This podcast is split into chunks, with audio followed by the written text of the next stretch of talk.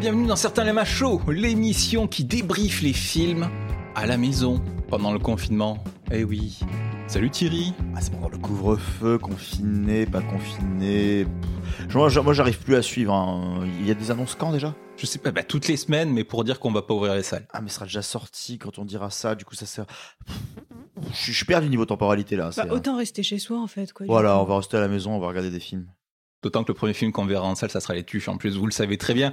Et ils vont réouvrir exceptionnellement pour les touches et refermer derrière. On le sait tous. Olivier Barou est en train de négocier en ce moment même. Ah là là, oui. Alors aujourd'hui, on va pas parler des Tuches. Avec, on est avec une équipe, une grande famille, un peu comme les Tuches d'ailleurs. Et pour des films familiaux aussi. Là, je vois qu'il y a des gros regards. Personne n'assume cette ouverture. Pas du tout. Pas du tout. Vous l'avez entendu. La, la woman de l'équipe. Salut Éléonore. J'ai encore jamais vécu d'accouchement euh, raté, mais euh, salut. Alors, on vous rassure, hein, quand on- la, la- la blague est vraiment par rapport à l'un des noms des films. Mais Bah ce oui. n'est pas Wonder Woman. On- Ouais. nous, on respecte les salles, on attend que ça sorte. Par contre, c'est possible qu'à la fin de l'enregistrement, elle soit complètement démembrée et qu'on ait des Pieces of Eleanor par contre. Hey C'est- C'est pas faux. Le serial killer de l'équipe, il est là, il est de retour. Et là, on l'entend en vrai, ça fait plaisir parce que ça faisait un moment qu'on l'avait en ligne. Et là, il a pu venir, il est avec nous. C'est l'ami Ellie. Comment mieux fêter 2021 qu'en disant Salut Oui Et c'est même vrai. pas un sample. Exactement. Parce que la, machi- la machine en sample est cassée aujourd'hui. En plus. Alors, il y en a qui, qui avortent d'enfants, d'autres avortent de blagues, hélas. T'as traduit à ça là ou comment ça se passe? Non, non, non, non. non, mais Oh là, mon dieu. vous savez que dans les couples maléfiques, ils vont toujours par paire. Et là, bon, là, c'est l'autre versant. C'est Marwan. Salut Marwan. Salut T'aurais pu, faire, t'aurais pu faire plein de blagues du genre on l'a trouvé dans une poubelle au début de l'émission, c'est marrant. Ah ouais, Donne-lui c'est pas de vrai. mauvaise Ah idée, ouais. hein. Bah, il y a un film qui parle de ça, moi j'y peux rien. Le, le forcer à chanter, enfin, The Singing Club. Ouais. Et en plus, j'ai une très belle Allez, voix. eh ben vas-y. Aujourd'hui, du film euh, social, du film familial, du film engagé et du film pour les Oscars. Ouais, un peu tout ça en même temps. Dans Un tous peu les tout ça en même temps le premier film. Pieces of a Woman, le film Netflix qui sera tout seul aux Oscars cette année parce que les autres ne sont pas sortis en salle. Mais si, il y a Wonder Woman 84 qui va être euh, normalement nommé, euh, vu le forcing de, War- de Warner pour ça. Mais comme il n'y aura pas d'autres films, c'est Du coup, il y aura Gal, Gal Gadot contre Vanessa Kirby. il- il- Oh punaise. Oh, Vanessa Kirby, quand même. Oui, je toi. quand même. Fast and Furious contre la Justice League, c'est merveilleux. C'est ça. Ensuite, on va, on va se balader, on va regarder les hommes, voilà, avec Ethan Hawke, Adopt a Highway, petit film intimiste également. Et enfin, on reviendra en famille, on- on- parce que le, le cinéma, c'est aussi du partage, c'est aussi de- des- des bandes, euh, la- les groupes, la famille, la famille d'adoption, avec The des bandes Sinking son, Club, Des, des bandes originales. Des... c'est ça, avec de la musique, voilà, et parce que tout finit toujours bien au cinéma, ou presque, ou presque, voilà. Est-ce que ça finit si bien? Quoi donc, Singing Club bah, on fonce direct dessus, c'est parti. ouais. Eh bien, on verra ça à la fin. Voilà. Fil rouge, mhm, la problématique est posée. Et on commence tout de suite. I wanted to stay at home.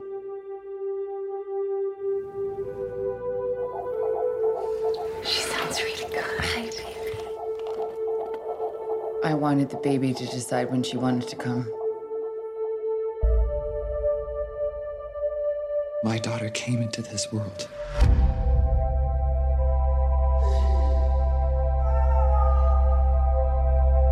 For the time that she did.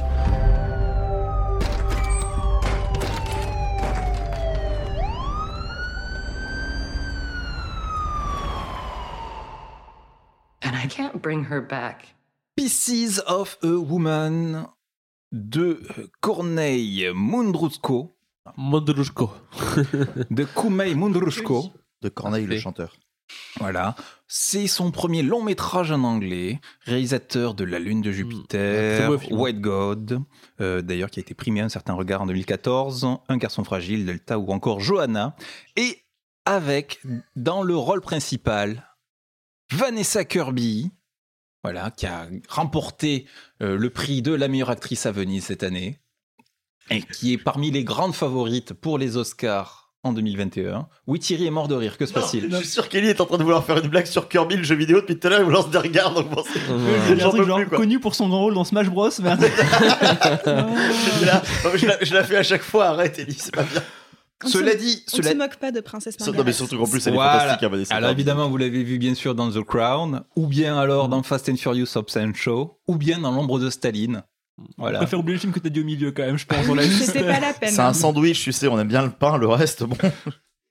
À ses côtés, Shia LaBeouf. Ça s'écrit bizarre. Hein, c'est- littéralement Shia la bouffe. Euh, Voilà. Voilà.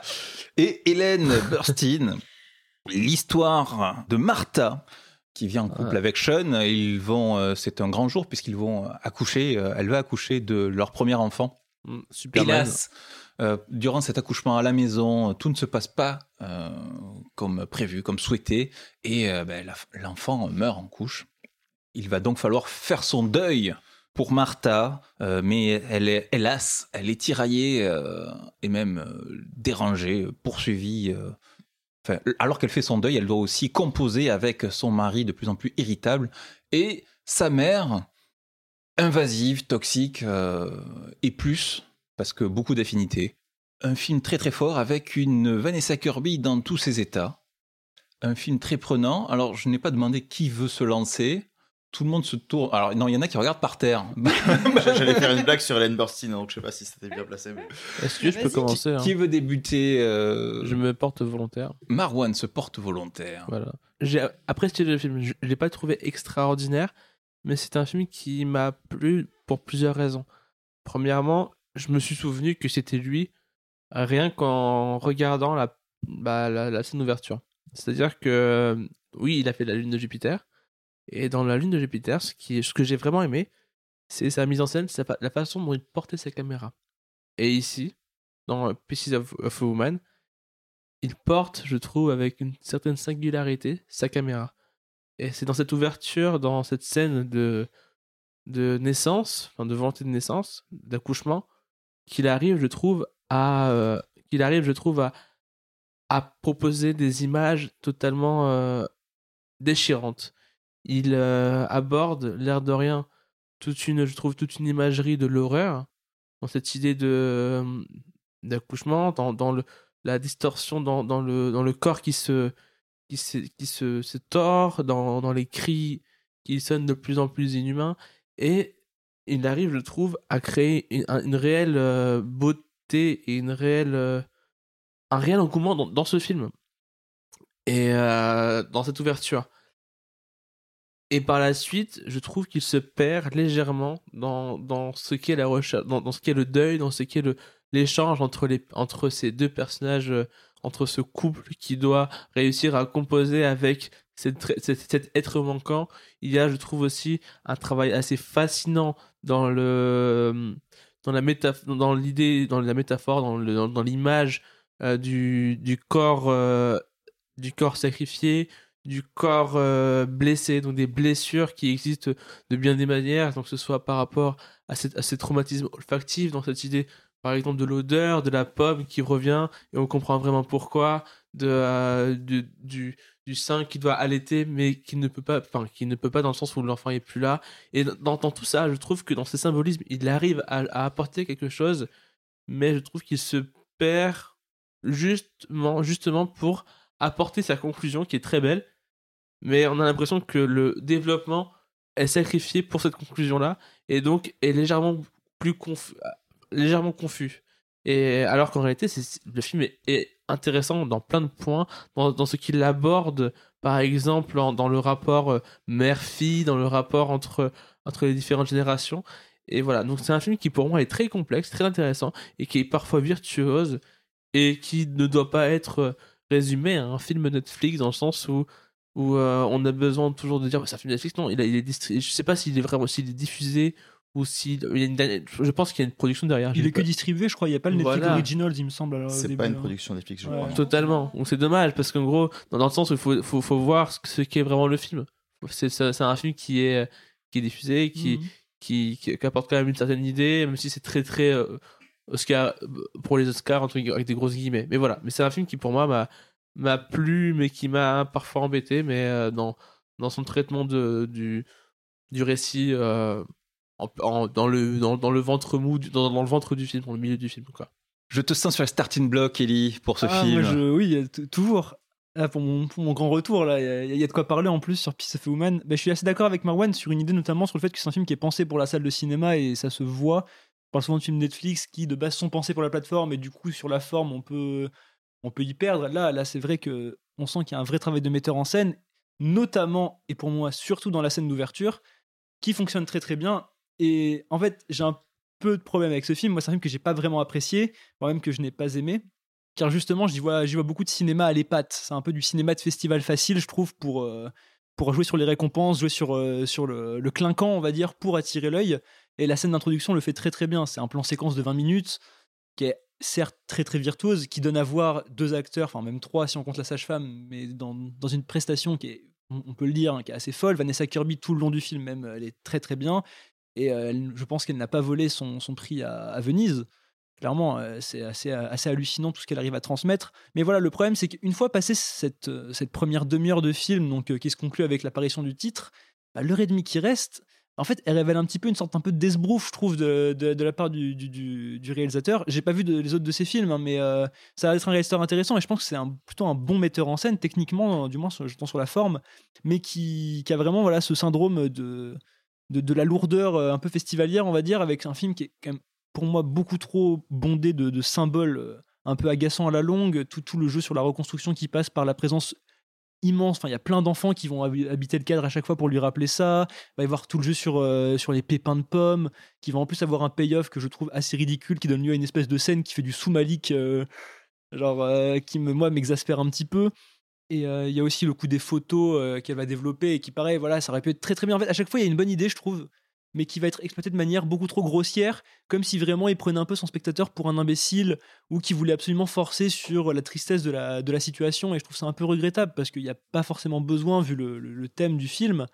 Et ce qui amène aussi que le film, se, comme tu disais, pour le coup, je suis d'accord, se perd aussi, notamment dans son développement, car il va avoir dé- développé des, des espèces de, sous-intrigues un peu bizarres. Toute cette histoire de procès n'a pas vraiment de sens dans le film au regard de ce que demande le personnage principal, qui pour le coup tout le long du film annonce qu'elle s'en fout de ce procès que c'est pas ce qu'elle recherche.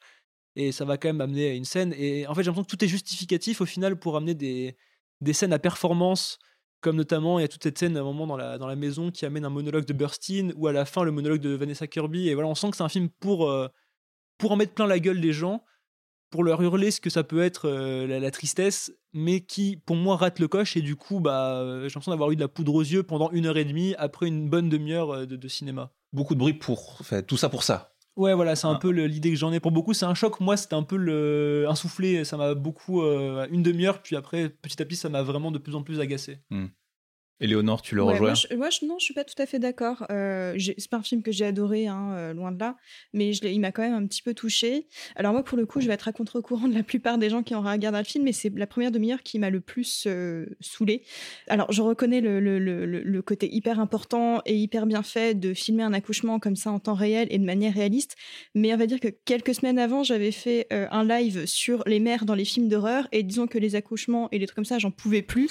C'était l'accouchement de trop.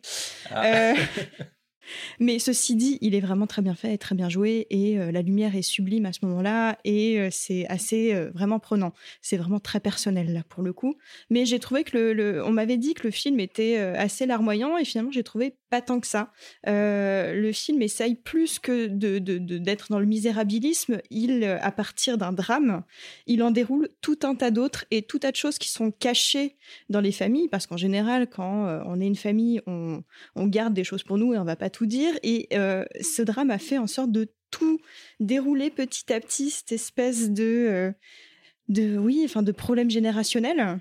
Et en fait, ce qui était très beau, c'est que finalement, euh, on, voit Ouais, enfin, on, on, ça, ça, des, des problèmes qui sont latents et qui sont jamais exposés, tout d'un coup deviennent, enfin, sont obligatoirement. Et c'est tout l'enjeu du procès. En fait, le procès, c'est pas tellement en soi pour faire euh, une scène euh, pour les mettre en avant et que ce soit beau, c'est que réellement on est face à euh, une femme qui souffre et qui peut rien faire pour, et sa mère qui l'oblige à un petit peu relever le, son nom, quoi. Donc c'est pas juste une, enfin, c'est pas juste une, une, une, une, manière de. Enfin, c'est pas une facilité scénaristique, je trouve.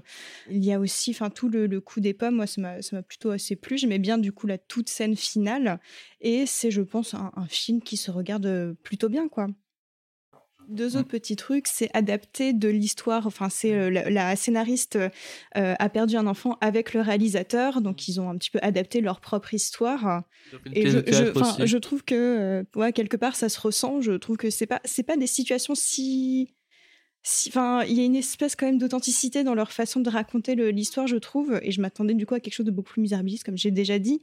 Et euh, deuxième truc, j'ai beaucoup aimé du coup la relation qu'il y avait avec le, le mari, parce que quelque part, et c'est très connu, à partir du moment où un couple perd un enfant, euh, ils sont quasiment sûrs de se séparer. Enfin, il n'y a pas de, c'est impossible de se remettre de ce genre de truc. Donc, je trouvais ça bien que leur relation soit au- au- montrée aussi complexe et euh, et aussi, euh, et, enfin, de voir un couple qui se sépare, quoi, grosso modo. C'était plutôt bien pensé. Alors, je suis pas d'accord sur le fait que les couples qui perdent un enfant se séparent C'est automatiquement. statistique. Enfin, Ouais, mais c'est pas automatique. Enfin, euh, c'est pas automatique, mais c'est quand même. euh, Non, puis euh, bon, de même, mais euh, je trouve que c'est très, c'est très fort sur le, c'est très documenté sur le, sur le deuil périnatal, je trouve. Il y a, il y a cette problématique-là qui est prenante, qui est très forte. Euh, Thierry, tu voulais dire quelque chose sur le truc ou, Euh, euh, moi, je peux rebondir sur euh, Kata Weber, donc du coup, en effet, qui est donc la, scénariste du film. J'avais pas, même pas capté que c'était avec le réalisateur. En effet, tu vois, je me suis pas assez lancé du coup, mais je savais qu'elle avait vécu cette expérience. Et du coup, c'est vrai qu'en effet, moi, je trouve le sujet très maîtrisé. euh, sur le papier, dans les grands axes, en fait. Je trouve que justement, elle sait de quoi il faut parler, donc elle a tout à fait bien amené euh, les grands points et les choses à, noter. Et je trouve pas que ce soit là que ça pêche, en fait. Je trouve que dans l'écriture, dans les axes, dans les moments forts, dans ce qui est censé être apporté, il y a une certaine logique entre la, la pression que vont mettre les proches, la façon de vouloir, euh, de penser qu'on est victime d'une énorme injustice et de vouloir absolument trouver un bouc émissaire pour ça. Donc là, en l'occurrence, c'est cette pauvre sage-femme qui n'a strictement rien fait et on le voit nous-mêmes hein, dans cette scène où la nana est juste impuissante face aux faits, mais on voit cette famille qui va s'entre-déchirer autour de cette personne parce que bah, il faut bien accuser quelqu'un et qu'on peut pas admettre qu'un concours de circonstances peut arriver. Et ça, j'ai trouvé ça hyper intéressant. Après, j'ai trouvé que justement, bah, là, je rejoins un petit peu Ellie là-dessus, que ça fait aussi prétexte des fois à des grandes scènes. Moi, je t'avais cité euh, Ellen Bernstein et, euh, bon, je veux dire, euh, Ellen une- enfin, qui, euh, attention, pour la première fois de sa vie, elle joue euh, une maman hein, d'enfant torturé. hein. C'est vrai qu'elle n'a strictement jamais fait ça de sa carrière. je veux dire, même, à 80 ans, foutez-lui la paix, la pauvre. Lui faire d'autres choses. Mais, euh, mais c'est vrai qu'il y avait des moments où, euh, à un moment, elle tape un monologue que moi, j'avais trouvé plutôt correct. Toi, Ellie, on en avait discuté, toi, tu le trouvais assez infect. Et c'est vrai que par contre, je suis assez d'accord pour dire qu'il est amené là pour dire bon, on a Bernstein, donc faut quand même qu'elle tape un monologue à un moment parce qu'elle est là pour ça. Et des fois, j'ai l'impression qu'on brodait autour des éléments qu'on arrivait à rapporter au fur et à mesure. Ah, on a tel acteur, telle actrice. On va peut-être leur faire faire un truc en plus parce qu'ils savent bien le faire. Et ça dessert un peu le propos à leur à certains profits, donc du coup, qui est celui de, de faire briller euh, les éléments du casting. Et je trouve que du coup, le film en pâtit un petit peu dans sa justesse, avec un surplus en fait de larmoyant, là où la plupart du temps, il arrive justement à ne pas trop aller là-dedans à montrer euh, une femme qui essaie d'avancer, qui commence à s'en foutre, qui commence à dire bah non, euh, je suis pas là pour ça, mais qui a des moments justement dès que ça peut appuyer aussi le côté il y a quand même beaucoup de souffrance et c'est quelqu'un en peine, on va le faire. Ce qui, ce qui est le cas aussi, du coup c'est très compliqué de se placer parce que en soi, euh, bah oui, hein, que ce soit larmoyant, que ce soit euh, quelqu'un qui souffre pendant euh, deux heures, c'est aussi logique. Comment tu peux te remettre de ça? On peut pas savoir ça nous-mêmes déjà. Mm. Moi, moi égal monsieur, donc on va pas savoir. Mais je veux dire, c'est pour ça que c'est très compliqué de se placer, de savoir. On, on peut pas émettre, je veux dire, de, de durée bateau, euh, qui dirait, voilà, à partir de là, tu vas mieux. C'est ah impossible. oui, non mais Donc du coup. Voilà, c'est à la fois, on a, j'ai l'impression que sur certains points c'est pas juste. Est-ce que ça l'est réellement? Est-ce que ça l'est pas? C'est très compliqué en fait de se placer sur ce film. Du coup, ça m'a laissé un peu circonspect. Après, moi, j'ai eu personnellement beaucoup de mal à être embarqué. Et en effet, moi, j'ai vraiment du mal, oui, en effet, à, à comprendre le déroulement qui va jusqu'au procès, sachant qu'elle initialement, elle n'en veut pas. Donc euh, logiquement, c'est elle la victime, c'est à elle de porter plainte. Donc si elle refuse de porter plainte, il n'y a pas de procès et elle y va quand même simple. sous une pression un peu malhabile. Enfin, j'ai eu un peu de mal à comprendre un peu tout cet arc-là. Et après, c'est Bah, Parce que de toute façon, l'avocate, c'est quelqu'un qui fait partie de la famille La également. Ça ouais. surtout, est... enfin oui, c'est euh, c'est surtout sa mère qui a géré le truc. Mm, donc tu te mm. retrouves un peu là, euh, on te convoque, t'y vas, t'y vas quoi. Enfin, Ouais. ouais, Ouais, t'es non, bien pas, t'es pas, tu te retrouves un Et peu puis c'est vrai que de toute euh. façon, c'est pas, c'est jamais des personnes contre quelqu'un, c'est Et, et là, euh, l'État. là, il y a de la quoi. prison, donc c'est le ministère public, c'est du pénal, ouais, effectivement. Mmh, mmh, en effet, ouais. C'est c'est ça. Euh, Et alors, ouais, c'est un film où effectivement, c'est essentiellement sur le deuil. Il y a beaucoup de, de l'esbrouf. Au moins, c'est un film qui ose faire des plans longs, des très longs. Parce qu'on parle effectivement du plan de séquence euh, de l'accouchement, hein, qui est le plus long et le qui est le, le, mo- le moment de bravoure, hein, euh, effectivement. Mais même avant ça, il y a quelques plans qui sont très très longs. Même après, il y a des scènes qui sont très longues aussi. Enfin, c'est quelqu'un qui se plaît à, à mettre en scène des situations assez longues et euh, très bien. Pour une fois qu'on a ça et pas l'inverse, c'est vachement bien. Oui. Non, mais justement, ce que je disais, c'est que je pense que formellement, enfin, le mec est un bon formaliste, Oui. c'est un bon Mm. metteur en scène Mm. en soi. C'est, c'est juste que dans, le- dans le traitement, et après, il va peut-être un peu trop loin à certains moments et ça le Ouais, dessert. Mais, mais- je- par contre, il sait, il sait gérer une caméra, il a, un- il a une vraie science du, du rythme et de, de, de, de comment développer une scène en elle-même. Oui. Et puis il y a des subtilités. Euh, par exemple, euh, montrer ce que c'est l'après un accouchement pour la femme. Enfin, c'est pas euh, c'est pas tout rose comme après. Par exemple, ben, on voit qu'elle porte encore des couches, enfin une, une culotte. Très euh, beau. Ça, c'est un beau plan. Ça, c'est un plan intéressant. Le fait qu'elle a des montées de lait alors qu'elle a pas son enfant. Enfin, des trucs qui sont très discrets que dans un film bateau, on nous aurait dit Oh là là, c'est vraiment terrible parce que je porte des couches. Là, au moins, on n'a pas obligé de ça. Donc, c'est très Mhm. joli sur ces mais alors voilà, tu vois par exemple pour le, le coup de le plan des montées de lait, alors je suis d'accord, dans l'idée c'est super intéressant, mais il fait ça dans une scène où il y a- elle est dans un centre commercial Oui. et il y a une gosse en, fa- en face d'elle qui est en train de la regarder dans les yeux alors qu'elle elle est en train aussi de se dire oh là là ça pourrait être l'enfant Oui, mais si, parce qu'en fait, les femmes ont des montées de lait Mm. quand ils se retrouvent face à des enfants. Ah ok. C'est pas forcément automatique. Et puis, psychologiquement, quand tu es dans cette optique-là, tu, ton esprit capte plus facilement, enfin, euh, porte ton attention se porte plus facilement sur les enfants qui passent et quand il y en a. Et donc, effectivement, comme ça, ça occupe ses pensées, c'est normal, Oui, bien sûr. euh, ça, ça retranscrit ça aussi. Moi, je trouve que c'est un très beau film pour- sur le deuil. Oui, tu, Non, je croyais que tu t'avançais vers le micro, pardon. Non. Euh, moi, je trouve que c'est un très beau film sur le deuil, un film sur le travail. Alors, euh, au, au début, j'étais un peu, j'avais pas, j'arrivais pas à m'attacher à un personnage parce que je voyais trois personnes qui se, qui se respectaient pas dans leur deuil en fait. Parce qu'on avait la femme, le mari et la mère qui sont tous les trois en deuil et euh, qui le vivent à leur manière, mais de manière assez toxique les uns pour les autres. Du coup, bah, euh, ça se passe pas très bien. Après, on se concentre essentiellement sur la mère, donc on va la suivre et elle va devoir s'extirper de ça.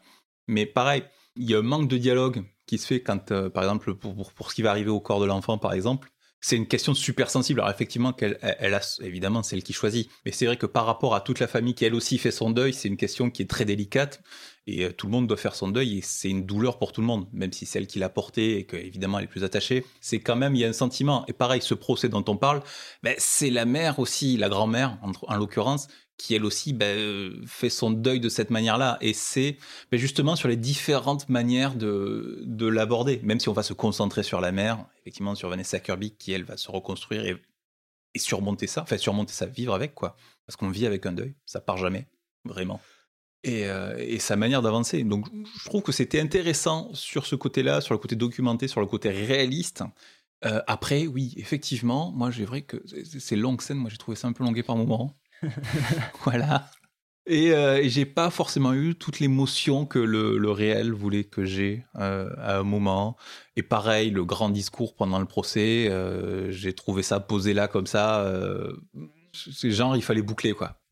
Non mais encore une fois, enfin, je, en fait, le, procès en lui-même, j'ai rien contre. C'est la manière à laquelle il est amené. Je suis d'accord sur le fait que ça, c'est intéressant sur le- sur le deuil de la mère, etc. Mais je trouve que la manière dont c'est développé, comme beaucoup d'autres petits arcs, pour, pour moi, ça vient, c'est un peu fait de manière un peu à l'arrache et on comprend pas spécialement pour- pourquoi vis-à-vis notamment du fait qu'on suit tout le long du film Vanessa Kirby et qui Mm. est très déconnectée de ça et que même si on en parle vis-à-vis de la mère et qui va combiner avec euh, la Bah, cousine machin, non plus. par le mari, ouais, enfin le mari, il le est censé régler il ça, mais couche avec au la final, très vite dans le film. oui, mais il couche avec. Il y a aucun rapport Oui, avec le procès oui, entre. oui, non, mais justement, tu à peux la coucher sans faire un procès. À la base, s'il est censé voir la cousine, c'est pour le procès. Évidemment. Il couche avec parce qu'elle est là. Oui, et Oui, parce que, parce mais que bon. ça va plus aussi avec sa femme. Mais ça que déconnecte. il- mais la viole littéralement presque à un moment. Mais ça, déconnecte pas. donc- beaucoup du coup d'histoire du procès, le fait de les voir ensemble, mais dans un contexte complètement autre que la Mais préparation parce que du peut-être procès. que elle, elle est déconnectée effectivement du procès parce que c'est pas ce qu'il lui faut. Mais que ce soit lui ou sa mère, on voit très bien qu'ils ont besoin de ça. Donc c'est pas Ah oui, amené comme un cheveu sur la soupe. Enfin, c'est préparé dès le milieu du film. Enfin, Bah, tu en peux fait, pas le dire, truc, euh, c'est Vas-y. c'est qu'on a l'impression que le film a d'abord été pensé par son ouverture et par sa conclusion. Ouais. Mm. Et, euh, et c'est ça le problème, c'est que bah, en gros l'idée c'était- un peu de compléter un petit peu euh, le, le film en parlant du deuil, mais les grosses scènes étaient déjà imaginées. Et c'est le Mm. problème, c'est que quand les grosses scènes sont déjà, déjà imaginées, bah, on va vouloir euh, faire en sorte que ces scènes-là soient le Mm. mieux mises en avant. Quoi. Oui, et puis il n'y a pas de surprise quand tu vois euh, Ellen, Burst- euh, Ellen Burstyn. Euh, quand tu vois Ellen Burstyn et, et, et Shia avec sa grosse barbe qui gueule, tu sais que tu vas détester ces personnages, donc il n'y a pas de surprise non plus, parce qu'on adore détester Shia LaBeouf, je sais pas Oh, vous. je sais pas en si soi, je suis pas trop d'accord pour le coup. On les rend- il les rend pas trop détestables pour le coup. Ça, je trouve ça intéressant. Même, même chez LaBeouf, qui a quand même une scène qui est quand même qui pourrait le rendre méprisable, le film joue plutôt bien autour de son deuil. Pour le coup, ça, c'est un truc que je donne au crédit du film. J'ai bien aimé son développement. Ah, faisais- Sauf la scène un peu touchy justement, que je trouve limite de trop, mais enfin, il- Oui, ça, le film n'a pas besoin forcément d'avoir cet aspect-là en plus sur l'oppression de- de- du personnage féminin Mm. pour le rendre, euh, pour agrémenter la- les difficultés du deuil. Après, pour moi, il est méprisable parce que dès le- je trouve qu'il joue pas très bien et que dès le départ, il, il- il porte une voix tellement grave. Il joue tellement. Euh, je suis chez Mais les c'est meufs pas- Ça Parce m'énerve. qu'il fait un peu le mec qui a perdu sa masculinité parce que sa grand-mère a plus, enfin sa belle voilà. grand-mère a plus de fric, Ouais, euh, belle-mère, belle-mère, du coup, ouais. belle- belle-mère, Ouais. je a beaucoup plus d'argent que lui et qui se sent émasculé.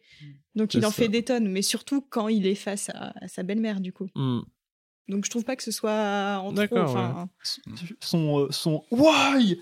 Euh, sur le quai m'a vraiment fait beaucoup rire parce que pour le coup c'était vraiment ridicule je Ouais, trouve. comme le passage où il pleure le deuil de sa fille tout seul, c'est trop tu fais référence à ça. Moi j'avais trouvé ça. C'est juste touchant. après, non, mais d'abord on le voit pleurer Et juste après il fait de why. passage où il est en Ouais. train d'hurler en disant mais pourquoi t'es morte, pourquoi t'es pas là et tout. Moi, je enfin moi ça m'a en tout cas ça m'a- pas mal cueilli ce passage là. J'étais là, je me dis ouais comment tu peux réagir en même temps t'es en colère, Ouais. ça, tu, tu ressembles à rien quand t'es en colère. Quoi. Je veux dire t'as juste envie de d'évacuer tout ce que t'as. Donc c'est vrai que au final, je- enfin là-dessus c'est vrai que je te rejoins Thomas et euh, c'est sur le côté cacophonique de leur discussion, sur le côté bah c'est trois, on a trois personnes qui veulent gérer ça différemment. Et quand tu es en deuil, quand tu es en colère, quand tu es dans cette espèce d'incompréhension de tout, puisqu'il n'y a plus que ça, il n'y a plus que cette espèce d'obsession que qu'il faut que ce problème se règle et que tu sais pas comment, bah, tu es aussi persuadé que la méthode que tu as déjà choisie pour toi sera la bonne et que tu dois l'imposer quoi qu'il arrive et que tout le monde va s'accorder à ta vision une fois qu'ils verront euh, le développement du truc. C'est ce qui joue aussi sur le côté. Personne n'arrive à s'entendre dans ce cas. Et c'est aussi là-dessus qu'on peut difficilement euh, condamner tous ces personnages, même si en réalité, bah, il y en a un, entre guillemets, qui a plus de légitimité, légitimité que les autres à s'exprimer bah, et qui fait forcément. finalement. hein. Pas pas forcément. ouais. Pas c'est très dur, hein, c'est une Ouais. question très, euh, très le, le film joue bien sur l'égoïsme des dans la réaction à- au deuil, ça c'est assez intéressant. Hmm. Et pour revenir rapidement sur euh, le ce qu'on parlait tout à l'heure de, de la poussée de lait, et je, je, je, je savais pas du coup. Parle pour dans le micro, Ellie. Désolé, je ne savais pas pour le- la réaction par rapport euh, à être en face des enfants, donc je m'en excuse, hein, j'ai dit une bêtise. Mais euh, je voulais surtout dire que, donc à la limite pour cette scène-là, mais plus tard dans le film, ça re- il y a une autre scène comme ça où il n'y a pas de montée de lait, mais elle se retrouve dans un bus ou je sais pas quoi, il y a plein d'enfants autour d'elle, Mhm. elle les regarde encore avec un regard plein d'affection, euh, mielleux, et je me disais, mais on l'a déjà vu cette scène en fait, enfin, pourquoi forcer le, le- le trait à chaque fois? Enfin voilà, et c'est.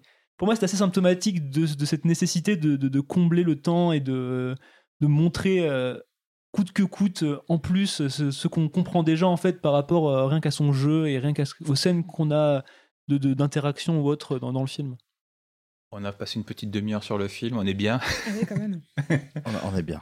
Un peu moins, on a 25 C'est minutes. le gros film de, de la Oui, en même temps, c'est le gros film, effectivement. Oui, oui, celui-là, on peut y aller. hein. Adopt Highway, je sais pas ce que je vais dire. hein. Oui, on va, on va aller peut-être plus vite Ouais. sur les suivants. C'est vraiment le. le- C'est moins dense, on va Oui. dire. C'est moins que, dense. voilà, c'est un vrai. là, on est sur un, un vrai gros film d'auteur quand même. Ah là, oui, oui. c'est- euh, voilà, le, le film fait euh, 2h06. Voilà, on a un beau film de 2h06. Alors, celui qui fait d'une une heure heure 21. 24, 24, mais oui, effectivement. C'est pas- J'ai dit que je faisais 18. Pareil, j'ai vu Putain, 18 c'est aussi. court, quoi. Ouais. Ouais, ouais. ouais. Allez, Vanessa Kirby perd un enfant. On passe à Ethan Hawke qui trouve un enfant.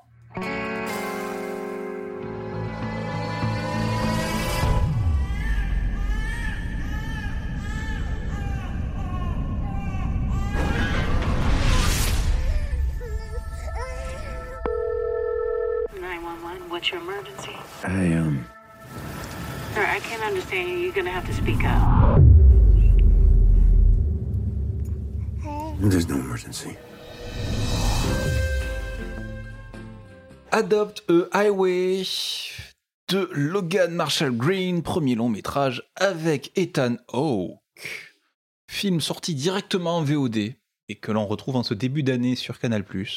Film Blumhouse, tiens donc. Et c'est pas un film d'horreur. Surprenant. Ça se discute. Peut-être un ça, film hein. horrible. Ah On voit que Ellie a tease un peu son avis. c'est- c'est- Mais ils ont, ils ont pas fait que ça. C'est pas eux qui avaient fait Whiplash? Si. Si, Voilà. si, si. Ouais, Voilà, mais c'est voilà. du torture porn, Whiplash. euh. Mais de Non, qualité. non. Thomas aime bien non, le torture non, porn. non, Enfin, non, j'espère non, parce que non, Whiplash c'est quand même cool. Whiplash, on respecte. Il y a un rapport euh, d'un Whiplash, on est. euh, voilà. Ouais, à, une, à une heure de film, il s'est retourné vers moi, il m'a dit J'aimerais être une cymbale. Donc euh, maintenant, euh, vous entendez ce que vous voulez. hein. Ah bah moi quelque part je veux bien être la cymbale de Ah. On fera un duo, très bien. C'est bon à savoir. Euh, donc, Adopt a Highway, donc, film drame dans lequel Ethan Hawke, tout barbu, incarne un ex-détenu solitaire qui va essayer de se réintroduire, de s'insérer dans la société après 20 ans de tôle. Et alors qu'il rentre du boulot, tard le soir, il trouve un bébé, un nouveau-né, dans une poubelle. Et euh, il va essayer de, de l'élever, de l'éduquer comme il peut. Avec ses moyens un peu limités. hein. Il, il joue euh, un, un garçon un peu perdu, ce Ethan Hawke. Est-ce que vous vous y êtes retrouvé? Bah, déjà, av- avant, Pas que, lui non plus. Hein. avant que vous puissiez réagir, je voulais quand même signifier que c'est le deuxième film de Ethan Hawke auquel euh, nous, a- nous a- enfin, que nous- abordons euh, cette année. Après Naked Juliet. C'est Du vrai. coup, c'était l'année dernière. Ouais, Du coup, c'est c'est- l'année dernière. bon, cette saison, on va dire, mais euh, oui, oui. Ah oui, putain, ouais, déjà. Enfin, Pendant le premier confinement. pendant le premier confinement. Pour moi, Donc encore en c'était il y a 2020. un an, en fait. Pour moi, encore en quand même- 2020, c'est pour ça. Ouais, c'est ça. Et euh, on- voilà, enfin. non, vous, vous pourrez réagir au Tu 9 voulais juste te dire que t'as souvent envie de parler d'Ethan Hawke, c'est ça? Non, que à chaque fois que, euh, que nous abordons ce, ce- cet acteur, bah, c'est pas forcément euh, folichon, quoi. Alors qu'il joue bien, c'est ça le truc en fait. Bah, il Il tente, choisit des, mal il- ses il tente des trucs. C'est ça, il hein. tente. C'est pas forcément réussi. Voilà. Thierry va tenter de faire une critique de ce film. J'avais une blague, mais Marwan l'a coupée du coup. Non, mais en fait, ce qui est super intéressant dans ce film, tu vois, et, euh, et quand t'es un, et quand t'es un minimum, tu sais, engagé sur certains points et tout, tu te sens concerné, tu fais Ah, c'est cool ça, à parler de ça. Il y a un sujet en or. hein. Il y a un mec qui a été condamné à 20 ans de prison pour juste avoir eu 3 grammes de coke, enfin 3 grammes de, de bœuf, de 300. bœuf, 300 grammes, enfin 300 grammes de bœuf. Et, et quand il ressort, c'est légali- c'est légal. Quand il ressort, c'est légal. Attends, il est condamné à 20 ans. Je vais le redire encore une fois pour tous ceux qui diraient les dealers, il faut qu'ils aillent en tôle. Le mec est condamné à 20 ans de prison pour 300 grammes de coke. On a un sujet en or. De, bœuf, De- bœuf. Alors, c'était sa troisième fois qu'il se faisait gauler. Hein. C'était voilà. de la Mais multi peu importe. 20 ans, quoi. Ça fait On, beaucoup. on a un putain de sujet en or et on n'en parle pas. Voilà. Je, je- je voulais commencer là-dessus. Enfin, quand même, quoi. On aurait quand même pu parler du système carcéral aux États-Unis qui est absolument indécent sur ce genre de choses. Comme quand on a qui, même pour des crimes extrêmement graves, prennent 150 ans de prison. C'est quand même un peu con. mais bon. Oui, Euh, voilà, 20 ans de prison quand tu sais qu'il y en a qui prennent 200 ans. Bon, ça va. c'est vrai que proportionnellement, oui, c'est un crime mineur, du coup, c'est ça. C'est un, un petit délit, tu vois. Donc, quand tu, quand tu voles une orange, c'est bon, t'as le droit à c'est- 8 ans, c'est c'est C'est pas le sujet du film. Là, ce qu'on Voilà, veut oui, montrer, c'est un sûr. homme qui est déconnecté, qui est pas, non, qui est pas sorti, sûr. qui se retrouve. Il sait pas ce que c'est qu'Internet et les téléphones portables. Si tu veux, on, on- est avec ce décalage-là. non, je voulais juste te dire ça, c'est que j'aurais bien espéré, j'aurais, espéré qu'on, qu'on accentue un petit peu ça et c'est à peine survolé. Mais en fait, c'est aussi une façon de dire justement ce qui me dérange dans ce film, c'est qu'absolument tous les sujets qui pourraient être intéressants, bah, sont un peu survolés puisque ce qui ça. compte, c'est de montrer un gars qui essaye de se reconstruire. Sauf que même ça, c'est montré, euh, voilà quoi. Il va au travail, il trouve un bébé, il sait pas trop quoi en faire, on lui reprend, il dit d'accord. Il essaie de faire un autre truc, il revient, il fait, eh, je peux faire ça? On lui dit non, ah bah d'accord, et c'est fini. C'est un petit peu ça quand même le, déroulement du Mais film. résumé.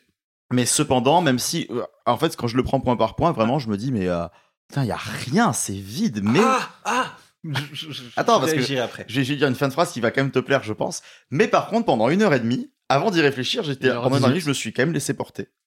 Je trouve ça super agréable. Pendant une heure et demie et le, 1h20. film, et le film, il fait 1h17. 1h24. 1h17 sans le générique. Ça montre bien qu'il semble plus long qu'il Il est est paraît. 18 hein. Je l'ai je l'ai vu, hein, il est 18 ans. Donc pendant 1h18, je me suis laissé porter. J'ai trouvé ça très plaisant. C'était un petit bonbon, assez agréable. Il y a Ethan Hawke, on aime bien Ethan Hawke, tu vois, il est, il est gentil. C'est un, c'est un- un bon papa, Mm. tu vois? Et, euh, et euh, enfin, là, en plus, oui, il le prouve. Il arrive, il arrive à être un bon papa. Il, a, il, fait, il fait boire du, euh, du, du lait d'autoroute. euh, De la crème. C'est ça, La il crème. kidnappe un bébé alors qu'il est incapable de s'en occuper Ah, et au lieu de le ramener à l'hôpital Mm. ou je sais pas Ah, où. Ah oui, ouais, c'est un et bon quand t'as papa. faim, il te fait un sandwich euh, mayonnaise moutarde. Ah, Ah, il te faisait des sandwichs mayonnaise moutarde? Mais t'en sais rien. Voilà. Est-ce que t'as mangé du ketchup à trois mois? Du ketchup de sachet. McDo non, non, mais voilà. Bah, non, mais je veux dire, enfin. Et du coup, oui, c'est c'est quand même plaisant à regarder, en fait. C'est c'est un festival du vide, Ah. mais euh, qui arrive à faire illusion pendant 1h20. Ah, Alors, je pense que le et- film a conscience qu'il n'arrivera pas à faire illusion plus longtemps, c'est pour ça qu'il est pas Si présent. Il 100% fait- il fait bio était 1h17, filmé comme ça, j'aurais euh. apprécié, quoi. Oui, mais ça, c'est un festival du dérangeant. Là, au moins, c'est pas non plus. euh, Voilà, mais du coup, c'est ça le problème, c'est qu'après, je suis sorti de là en mode, ok, bon, c'est cool, pourquoi pas. Qu'est-ce que j'ai vu? J'ai réfléchi deux secondes. Ah, bah, j'ai rien vu en fait. Voilà. Du coup, euh, bah, on lâche ton un peu rond, hein, mais euh, Non, mais on a Thierry, compris. je pense que tu serais d'accord. Si, si, si, euh, je disais que euh, c'est un film purement euh, Deauville, tu vois, de Deauville. ah oui, Genre, c'est ça. euh, quand je l'ai vu, C'est j'ai fait, je l'aurais vu tranche là-bas. ouais. la, la tranche de vie d'Auvillaise. C'est le, C'est le, film tranche de vie, mais qui te montre juste une transition, qui te montre pas un parcours, qui Mm. te montre pas un truc, tu vois. Voilà. C'est en fait là, on est, on est dans la c'est ça, on est, on est purement dans la transition entre la sortie de prison et le moment où il décide de se reconstruire. Qu'est-ce qui se passe dans ce laps de temps-là? Mm. Deux, trois trucs. Voilà. Et, et je trouve que c'est assez mensonger dans un sens parce que. Parce qu'il a pas adopté, est-ce qu'il a pas Propagande. est-ce qu'il a pas adopté une autoroute Voilà, c'est ça. Moi, moi, j'attendais qu'il adopte une autoroute, tu vois, en mode ouais. euh. Mais non, non, en fait, le problème, c'est que, enfin, je vois le film en mode oui, le sujet, c'est son rapport au gamin et euh, l'idée qu'il va pouvoir se. La gamine d'ailleurs. Euh, La gamine, oui, excusez-moi, madame. Elle s'appelle Ella. Et là. C'est marqué sur Et une là, et serviette là, en papier. ah, Enfin, J'ai pensé aussi. Merci. Et donc, euh, voilà, et en fait, c'est assez, comme le dit Thierry, survolé dans le sens où on passe vite à autre chose. Et pour vous dire à quel point on passe vite à autre chose, c'est que là, je suis parti tellement loin tellement que ça m'ennuyait, c'est que lorsque qu'il Il est sorti de chez lui pendant le film. oui. c'est ça. Il Non. allait vérifier dans les poubelles alentours s'il n'y avait pas un bébé. C'était mon prétexte, tu vois. Mais en gros, j'ai oublié ce que je voulais dire. Désolé. Quand, quand, quand il prend le, le, le, le, le- le bus, bah, il y, a- il y a une blonde qui, qui, qui arrive. Je mais me dis pas que c'est sa- la merde du gamin, tu vois. Genre, Ça serait trop facile. Sais, c'est- en fait, le sujet. Ça on va, ils nous- sont pas allés dans un truc aussi affreux mais que ça, quoi. mais on, on nous le vend comme genre c'est le film euh, où il doit récupérer un bébé. Je fais ok donc il laisse le bébé mais il va sûrement le retrouver après. Donc si on voilà la- la- pour moi dans ma logique c'est si on voit, on voit la femme c'est qu'en fait c'est la mère et en plus elle, elle pleure elle pète un câble au début et tout. Mais non même pas. Enfin c'est juste on, vraiment le Il sujet est c'est tellement énervé, il a le micro à la main, il le bouge dans tous les sens. Mais oui je suis énervé. J'ai peur, de- j'ai peur de prendre un coup de poing, faut le savoir. hein, quand même. Mais ouais, voilà. Mais non, pas- ouais, je suis d'accord avec, avec Thierry dans le sens où c'est un film qui, qui se regarde, qui se laisse regarder, qui est sympathique dans certains points. C'est, euh, mais c'est un peu dérangeant de voir un personnage qui, euh, je trouve, est, légèrement surjoué. Je dis bien légèrement Mm. parce que quand même, Ethan Hawke joue bien. Mais euh, dans le sens où c'est un mec qui a dû être dirigé en mode tiens, oui, donc il faut que tu sois un peu. Vraiment, limite, il a été incarcéré à l'âge de 5 ans parce que vraiment, euh, faut pas, faut pas abuser. C'est genre, euh, t'as l'impression qu'on doit tout lui réapprendre. Il, est- il est d'une naïveté incroyable. C'est un gentil fumeur de bœuf qui s'est fait choper trois fois euh, et Voilà, qui a fait enfin, 20 ans de Je tôle. trouve ça dommage. Et puis, euh, et puis c'est pas forcément. À part la scène de fin qui est, je trouve, assez émouvante, mais, mais, euh, mais on n'apprend rien. On, c'est vraiment un film, un film que t'oublies dès, dès le lendemain, tu vois. C'est vraiment dérangeant. J'allais dire, c'est quoi la scène de fin? Ah, c'est la coque Ah non, la c'est, bœuf. c'est par rapport quand, quand elle découvre la clé, euh, enfin quand il découvre que que son père lui euh, est Ah mort, putain, c'est tu vrai que vois. ça finit là, putain. oui, ouais, tu vois, ça part Oh, super lent en fait. C'est, assez. Ah oui, je- je, je pense dis- que- Ah oui, ok, d'accord, j'étais en mode. Ah oui, ok, on s'en fout. oui, c'est ça. En fait, si c'était marketé mais- différemment, ça aurait pu être intéressant, tu vois. Mais euh, en mode, oui, c'est vraiment quelqu'un qui veut essayer de se. De, de réintégrer une société, ok. Mais là, on nous parle juste d'adopter un bébé, donc à partir de là, je t'avoue que- qu'on est biaisé et que finalement, bah, c'est Bon, compliqué. je quoi. vois que tu es passé complètement à côté du film aussi. Pour, pour lever le niveau. T'entends pas un bruit de bouilloire là depuis tout à l'heure Alors, ça, ça commence comme Tokyo Godfathers. ensuite, ensuite, ensuite, il y a 10 minutes d'un gars et une fille dans un bus. ça se termine avec une référence à, Buffy- à Before Sunrise. Et ensuite, on a, on a du, un espèce de truc à la Mulholland Drive sauce Disney avec une clé. Et ce que j'en ai retenu, c'est que moi qui arrive à ne pas m'ennuyer pendant 1h20 de contemplation d'Aung San Suu, bah là, j'ai réussi à sacrément me faire chier pendant 1h18. Parce que, honnêtement, c'est très bien photographié. Le film est très beau vis- visuellement. Mais c'est assez vain en fait, je trouve. Enfin, je comprends toute l'idée, bah, comme Thierry en a parlé déjà, de, de, de- de la reconstruction du personnage qui va devoir apprendre à se découvrir une société qu'il n'a pas connue. Ça, c'est un peu l'intérêt du film, du moins pendant 20 minutes, quand on le voit qu'il doit apprendre à savoir ce que c'est une, euh, une adresse mail. Qu'est-ce qu'une adresse mail? Qu'est-ce qu'Internet? Euh, Il n'a pas de téléphone portable.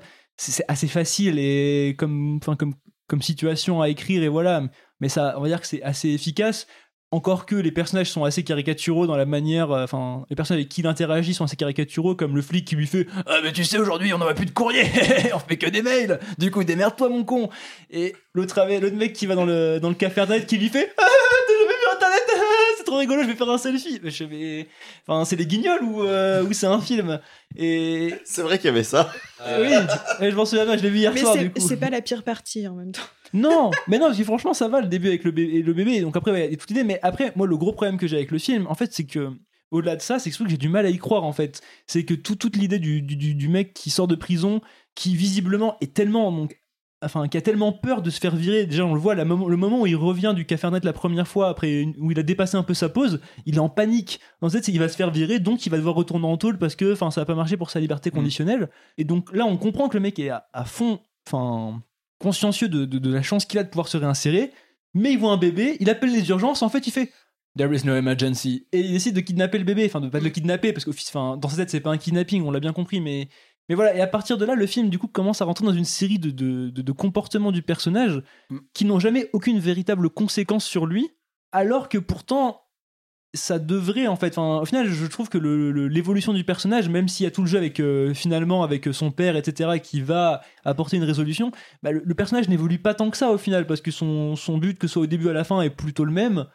Et juste euh, au milieu du film, il a rencontré Alexandra Lamy, hystérique, euh, et, et il est content. Et il a, on, on comprend qu'il a potentiellement envie de la rejoindre à Denver, quoi. Hélène Hendrix qu'il rencontre Hélène dans le bus. Voilà. Qui, qui joue, qui joue plutôt bien, même si elle est quand même en surjeu. Alors qu'au final, il va juste finir à l'hôpital pour un lavage d'estomac parce que bouffer des sandwichs mayonnaise euh, moutarde, hein, ça va pas être bon à terme. hein. Ou un cancer dans 10 ans. Bon, pour euh, sur le peloton d'exécution, il reste Éléonore qui est très bien. Thomas, il prend les balles depuis tout à l'heure. Est-ce Euh, que je vais avoir tant de choses à dire que ça? Enfin, je vais reprendre mon tweet. C'est un bien bel emballage pour un propos très vain. Euh, c'est, enfin, c'est beau. On va pas se mentir. Euh, chaque plan est très bien travaillé. C'est très bien cadré. La lumière est sublime. Euh, Ethan Hawke, il est très bien. Il a plus besoin de le prouver. Mais est-ce que c'était la peine euh, de jouer là-dedans Je me demande s'il a pas produit du coup en tant que tel. Oui, si je crois qu'il y a son fait, nom euh, et son frère, ou enfin quelqu'un de sa Ouais, famille, Ryan. Hawke aussi, qui cousin d'Amérique. Exactement. Je pense que c'est ça, il s'est peut-être fait un petit plaisir. Je sais pas si c'est adapté d'un livre ou quoi. Peut-être que ça lui faisait plaisir du coup de l'adapter. Enfin, j'en sais rien, mais euh, ça n'a aucune incidence. La première partie est un peu rigolote. Enfin, j'ai un petit peu répété ce qui a déjà été dit. C'est un peu rigolo, même si c'est un peu facile. Euh, la fin, c'est juste très chiant, très long. Le rapport à la paternité qui est tellement brassé, tellement vite. On comprend vite que du coup, s'il récupère le bébé, c'est par rapport à son père à lui. Bon, ok, très bien. Euh, ça finit en espèce de road trip, euh, comme il y en a des milliers dans le style film Sundance, film Deauville.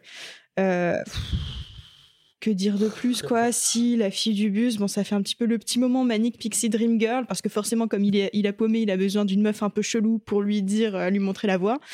Euh, non, franchement, euh, c'est pas la peine. Mais on est d'accord, c'est qu'à la fin, euh, quand il va prendre son billet, c'est pour aller la retrouver en plus. On sait pas. Ah, bah, on sait on pas, sait pas, on sait pas. C'est peut-être pour aller à Disney World. là. Oui, bon, on, sent, qu'il a envie d'hurler Denver. Mais...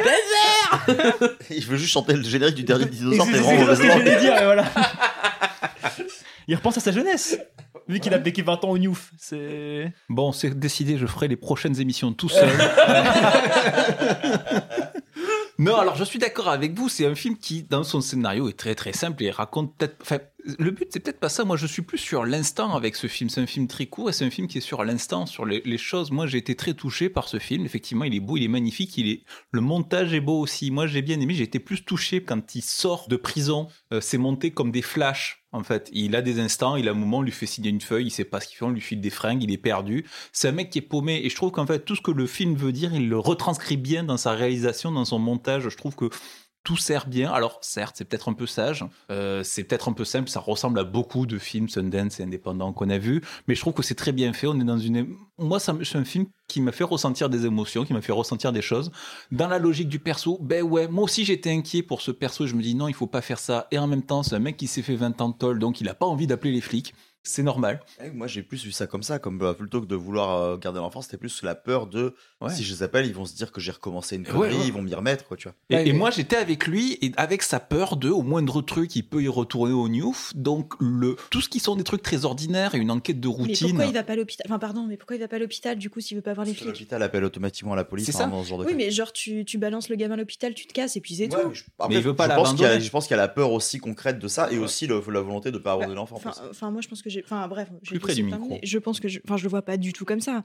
Parce que à la limite, tu le ramènes à des gens qui sont plus compétents que toi et tu te casses et puis c'est tout. Ouais, mais il veut bien faire, je suis pas sûr. Oui. Puis surtout, enfin, pourquoi plus tard, quand les flics, enfin quand il livre l'enfant, pourquoi il dit juste pas la vérité aussi Enfin, Mais parce qu'il est flippé. oui, il est, que- il est flippé, mais du coup au final, ça lui coûte beaucoup plus cher de faire ça plutôt que de dire Mais, simplement. euh, mais, si mais oui, mais c'est le cas de beaucoup Un de personnes qui sont Oui, en oui. tôle, euh, mon ami. Non, mais surtout quand tu le vois sortir de prison, enfin sa sortie a pas l'air d'être, enfin les flics ont l'air d'avoir été, enfin d'être gentils, il s'entend plutôt bien, enfin il Mais- a, il a l'air plutôt stable, on va dire, et il a pas non plus, enfin il a l'air d'avoir une phobie des, des flics à la limite, peut-être une phobie du système en lui-même, pardon en lui-même, mais des flics ça va. Oui, mais justement, bah, il y a une inquiétude. Le, le, quand il est avec les deux flics à la porte, tu te dis qu'au moindre truc, euh, il peut, euh, ça peut déraper. Oui, effectivement, c'est une connerie de pas appeler les flics, mais c'est une connerie que font beaucoup d'ex-dollars de pas appeler le, na- le 911, même de mecs qui ont trempé dans deux trois trucs, qui ont vendu un peu d'herbe une fois. euh, Mais c'est jamais montré dans la mise en scène, en fait. Ah, je sais pas, non, Ah, moi, au pour, le contraire, coup, je le trouve- bah, ressens. pour le coup, ça, je, je suis Thomas, je suis trouve qu'aussi. Hein, mais- Non, moi j'ai flippé par avec quel- lui tout enfin, le par film. quoi, du coup Enfin, par Ah, quoi par- ne Ouais. serait-ce que la- ne serait-ce que par la façon dont il est dirigé, je trouve qu'il le retranscrit très bien. Non, ça et puis on a un Nathan Hawke qui est excellent. Alors certes, il, il fait un peu, d'accord. il fait un peu le débile par moment. On se demande si c'est Ah oui, naïf ou débile. ou s'il en fait pas un poil trop. C'est un D'accord. peu Mais, à perf quoi. Mais- par mais-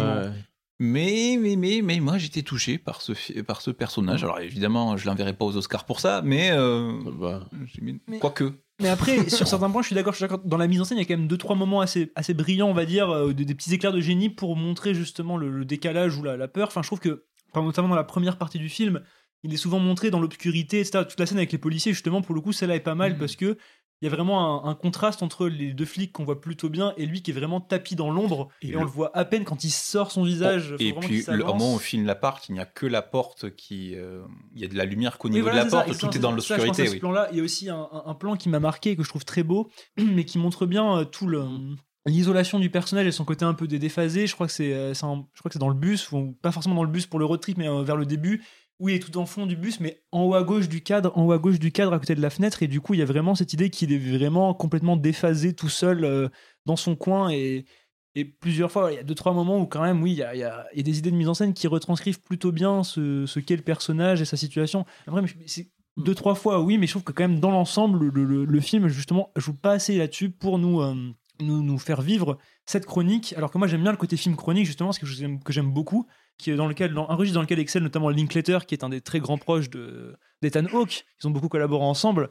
Et pour le coup, il y a un peu, je pense, cette recherche de ce côté-là dans, dans le projet, mais qui il manque bah, justement cette- ce sens de la mise en scène du quotidien et de la et du, décalage de la, de- de la poésie de la poésie du banal et tout, et tout ça pour rendre le film profondément touchant et immersif aux côtés d'Ethan Hawke et pour même nous faire croire des situations aussi improbables que celles qu'on peut voir par exemple dans les Before de, de Linklater tu vois qui Mm. joue notamment beaucoup sur le hasard.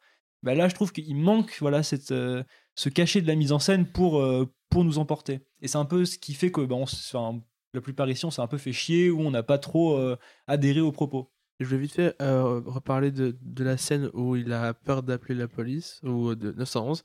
Et euh, je vais réappuyer sur ce que disait euh, Ellie, particulièrement. C'est, euh, c'est, ouais, c'est, en gros, le, la mise en scène va davantage s'appuyer sur euh, l'isolement du personnage, sur le fait qu'il est Mm. seul. Et en fait, on a plus l'impression que, qu'il va garder bébé parce que pour lui, c'est un moyen de, de donner un sens à sa vie, parce qu'il en a Mhm. plus Oui, c'est ça.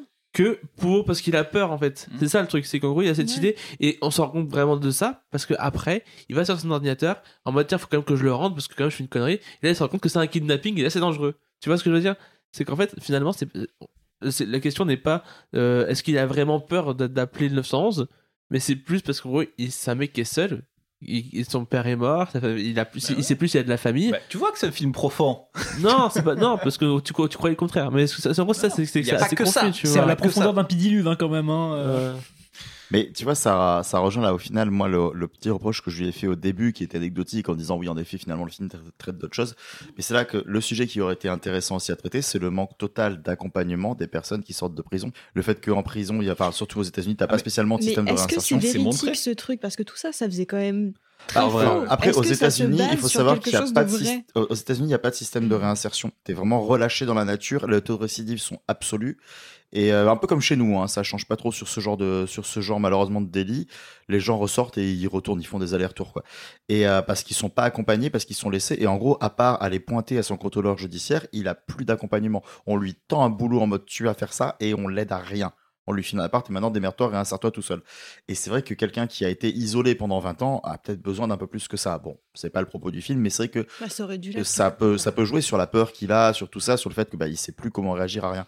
Mais toi, Thomas, ça m'étonne pas que tu apprécies euh, beaucoup ce film parce que moi, ça m'a fait penser à autre chose et un film que tu as énormément aimé parce que ça brasse à peu près les mêmes thématiques, mais bon, je trouve ça beaucoup plus brillant. Ça m'a beaucoup fait penser à un autre film de festival qui était L'Orlaï. Oui, on y Ah pense oui, aussi. ben, c'est voilà. l'histoire d'un mec qui sort aussi, mais pareil, ça parle pas de ce que le mec a fait de, de l'atoll. Oui, ça parle de de Voilà, derrière. sauf que justement, ça en parle propose beaucoup de choses à côté, là où celui-ci, je trouve, manque, enfin, manque à les développer, quoi. Mm, ben, disons que là, en fait, oui, là, on se concentre sur une situation et il a un personnage fort en face de lui qui est son ex, effectivement, avec qui il va construire un truc et il va y avoir une unité avec des personnages qui sont là. Alors que là, c'est plus. Là, le personnage n'a aucun point d'accroche. Là, il n'a pas de point d'accroche, il va passer d'un personnage à l'autre et les personnages sont sympas aussi. Moi, par exemple, le, cette, euh, la vendeuse du supermarché, par exemple, elle est là juste sur une scène et pourtant, euh, moi, elle a, elle a attiré mon attention. Je trouve que le personnage est constitué, elle est- il a un caractère. Bon, j'ai envie de la gifler, mais parce que le personnage est comme ça.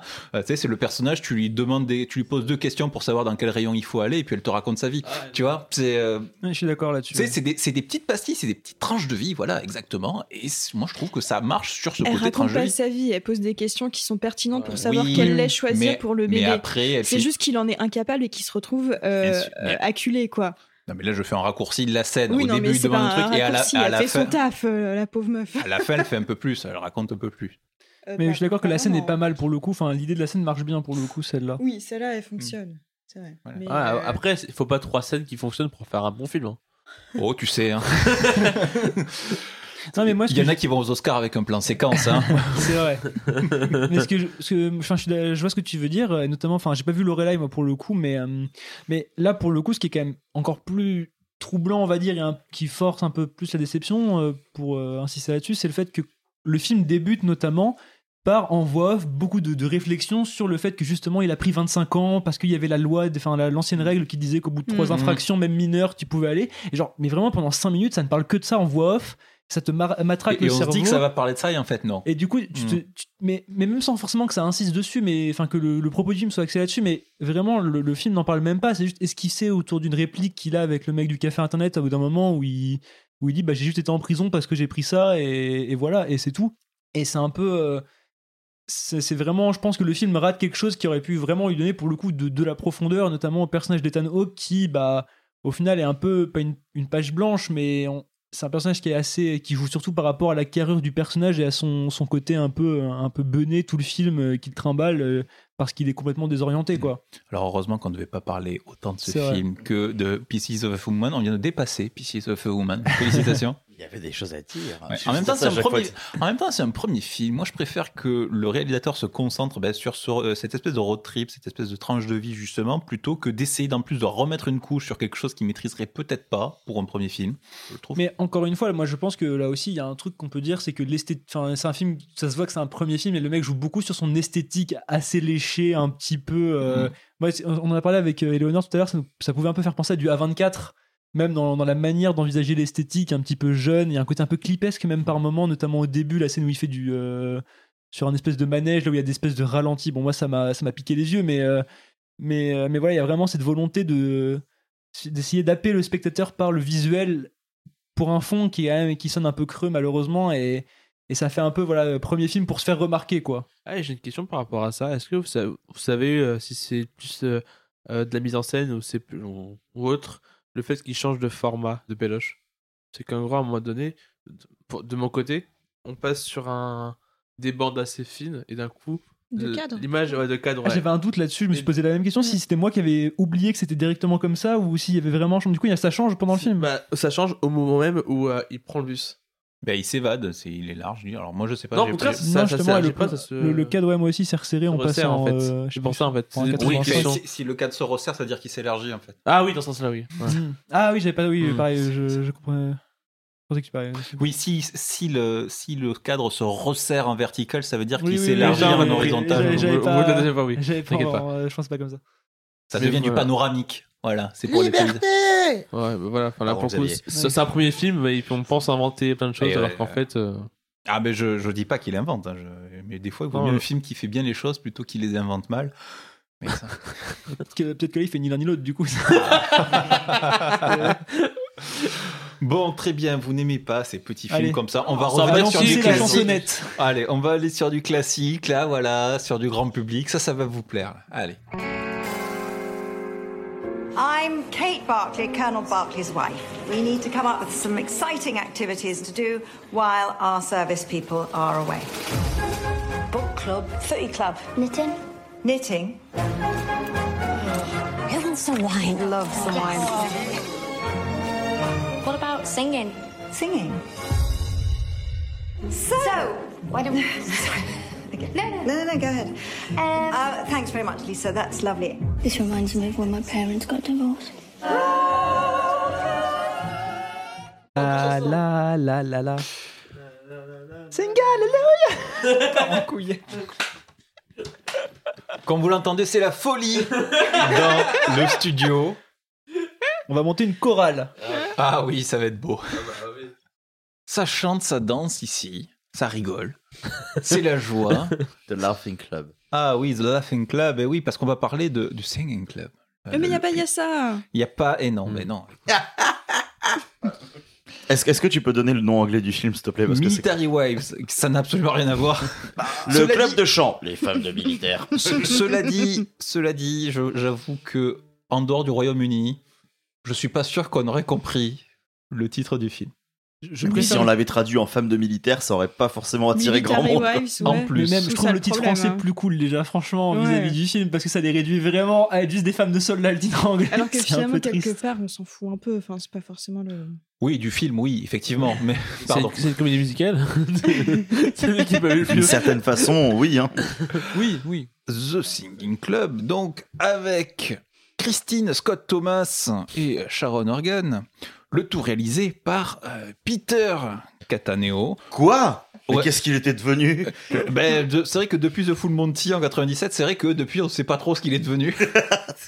Du coup, il a fait The Full Monty 2 cette année. Ben, c'est ça. Military Wives. C'est un peu l'équivalent. Et donc, The Singing Club, qui devait sortir en salle, est sorti directement à la télé sur Canal Mm. en 2020. Disons un peu de quoi ça parle, hein, voilà. Soyons fous. Soyons fous. Donc, ça raconte l'histoire de la, de la formation de la première chorale de femmes de militaires au Royaume-Uni. Quand les militaires partent euh, en mission, leurs familles sont réunies dans un camp, effectivement, où elles s'occupent comme elles peuvent. Elles se font sacrément chier. Et oui. Elles sont au goulag. Elles sont, c'est ça. Et donc pour s'occuper, euh, euh, donc Christine Scott Thomas qui joue Brivante de Kampf. Non, Kate Taylor, elle s'appelle, mais c'est l'équivalent. On aime Christine Scott. Non, mais euh, le, le pitch me fait tellement rire depuis tout à l'heure, j'ai l'impression que le pitch c'est presque. Quand le ménage est fait, que font-elles mais c'est pas loin, quoi. En gros, c'est une femme de Franchement, vu le quotidien de Christine c'est- Scott Thomas, ouais. C'est un, Mais en petit, plus, elle en c'est par- un elle en petit parle peu réducteur. C'est plus dans l'idée, bon, Bah oui. t'as ta cellule familiale qui peut exploser à tout moment. Qu'est-ce que tu fais pour ne pas y penser? Oui, voilà, c'est bien dit Voilà. comme ça. Oui, non, non, mais évi- évidemment que c'est ça. hein, Oui, non, que mais c'est oui, bon, bah, vu hein. comment Ah Thomas l'amenait. C'est euh, sûrement pas comme ça que Peter Cataneo l'a Hein pitché pour avoir les fonds, mais euh, c'est sûrement mieux résumé comme ça, Eleonore. oh, des bonnes femmes qui chantent Donc tiré d'une histoire vraie, effectivement. Donc ces femmes de militaires qui, ben, pour euh, tuer euh, l'ennui et le stress et pour penser à autre chose, euh, vont monter un club de chant. Hein, avec euh, euh, donc Christine Scott Thomas et Sharon Organ qui ont des, des caractères très très opposés et qui donc euh, ont joué le, le rôle de chien et chat euh, pour mener euh, cette chorale et ce but à bien à tel point qu'elles seront invitées à un concert prestigieux national et donc Au euh, Royal Albert Hall. ouais ouais Londres. Ça déconne pas, quoi. hein. donc, il va falloir envoyer du bois. Hélas, tout n'est pas si facile. Vont-elles y arriver? Oh oh oh, suspense. De... Gros suspense. Gros, gros Un film qu'on n'a pas du tout vu 20 fois. Voilà, donc euh, ben, de la franche camaraderie, de l'émotion, des coups durs, mais en même temps la sororité, du coup. Hein. De l'entraide, du partage, des émotions, euh, qu'elles sont belles. La ménagère pleure, elle est contente. Voilà. C'est qui, euh, qui, qui pour commencer sur ce film Qui pour donner le là La... Le crédit mutuel.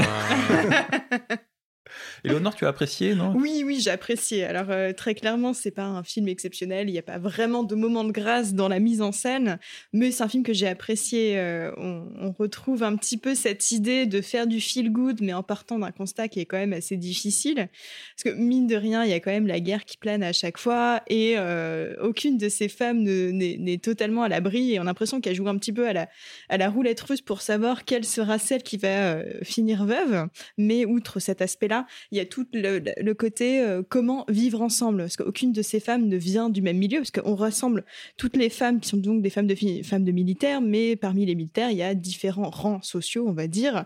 Et euh, ça se sent du coup au niveau des femmes, et aucune n'a vraiment la même éducation. Et il y a tout ce côté de bah, comment on va faire pour euh, toutes vivre ensemble et partager ce même fardeau et le faire du mieux possible, alors qu'on est radicalement différentes. Et c'est plutôt bien mené, il y a quelques jolis moments, on rigole, on pleure, c'est sympa. Ça se finit exactement comme on a pensé que ça allait se finir, il n'y a pas de surprise, mais c'est très bien. Christine Scott Towa- Stewart, oui. Et Thomas. euh, Thomas, putain, pourquoi j'ai dit Stewart? Kristen Stewart. il faut savoir que j'ai des problèmes avec les noms, je, je les mélange. Euh, Christine Scott Thomas est absolument géniale. euh, J'aimerais la voir tellement plus souvent. Elle a un, un classe, euh, elle a une classe, un style génial.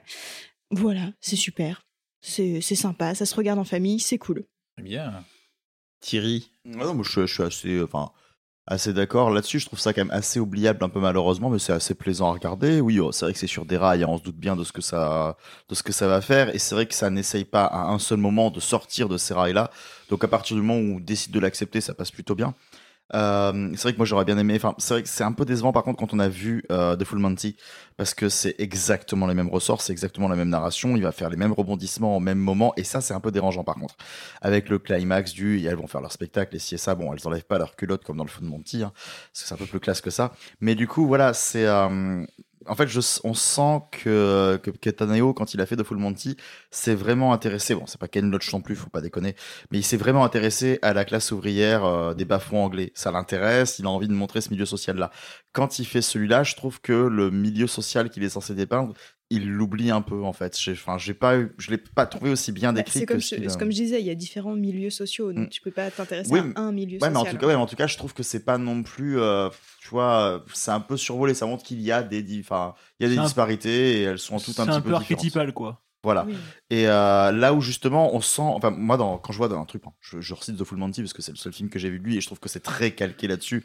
On sent quand même que euh, il porte un combat. Là, je sens pas tant que ça. En fait, j'ai pas senti cette espèce de rage qu'il avait à la mise en scène, à la volonté de montrer un truc. Il veut montrer une belle histoire, ça y a pas de souci. Il aime ses personnages, ça y a aucun problème. Il veut les amener quelque part, il veut montrer des choses. Il y a des bons moments, tout le monde joue très très bien. Il y a une direction qui est mais euh, au poil. Mais euh, voilà, j'ai l'impression que le metteur en scène, peut-être aussi parce que bah, justement, euh, ça aurait été génial qu'une femme de militaire le fasse, peut-être. mais en l'occurrence, mais, mais, je sens que lui se sent moins concerné à titre personnel et du coup va moins mettre d'implication là-dedans pour faire un truc qui est beaucoup plus lisse. Voilà, qui va rester sur ses rails parce que bah, c'est un bon, c'est un bon faiseur, c'est un bon artisan, le bonhomme. Il sait faire son boulot. Et pour un gars qui a pas fait de film depuis très longtemps, euh, il sait vraiment faire son boulot. Euh, il en a fait, c'est juste qu'on Ça, ça a fait, non, ça fait un 5 ans qu'il n'en avait pas fait. Il avait, il avait fait un gros arrêt de ce que j'ai cru comprendre. Il avait fait quelques films après son gros succès et après il s'était arrêté. Si j'ai bien suivi. Et Après, il a fait Full Monty Python. Ça a pas si seulement ça. C'était exactement les Full Monty. C'était un spectacle de striptease mais avec Euh. Terry Gilliam et Terry Jones. c'est ça. Et John Cleese à la Rafa qui arrive sur une boule de démolition en slip. Tu vois, je veux dire. On veut voir ça. Ah bah, eux aussi, je pense qu'ils sont tout à fait chauds.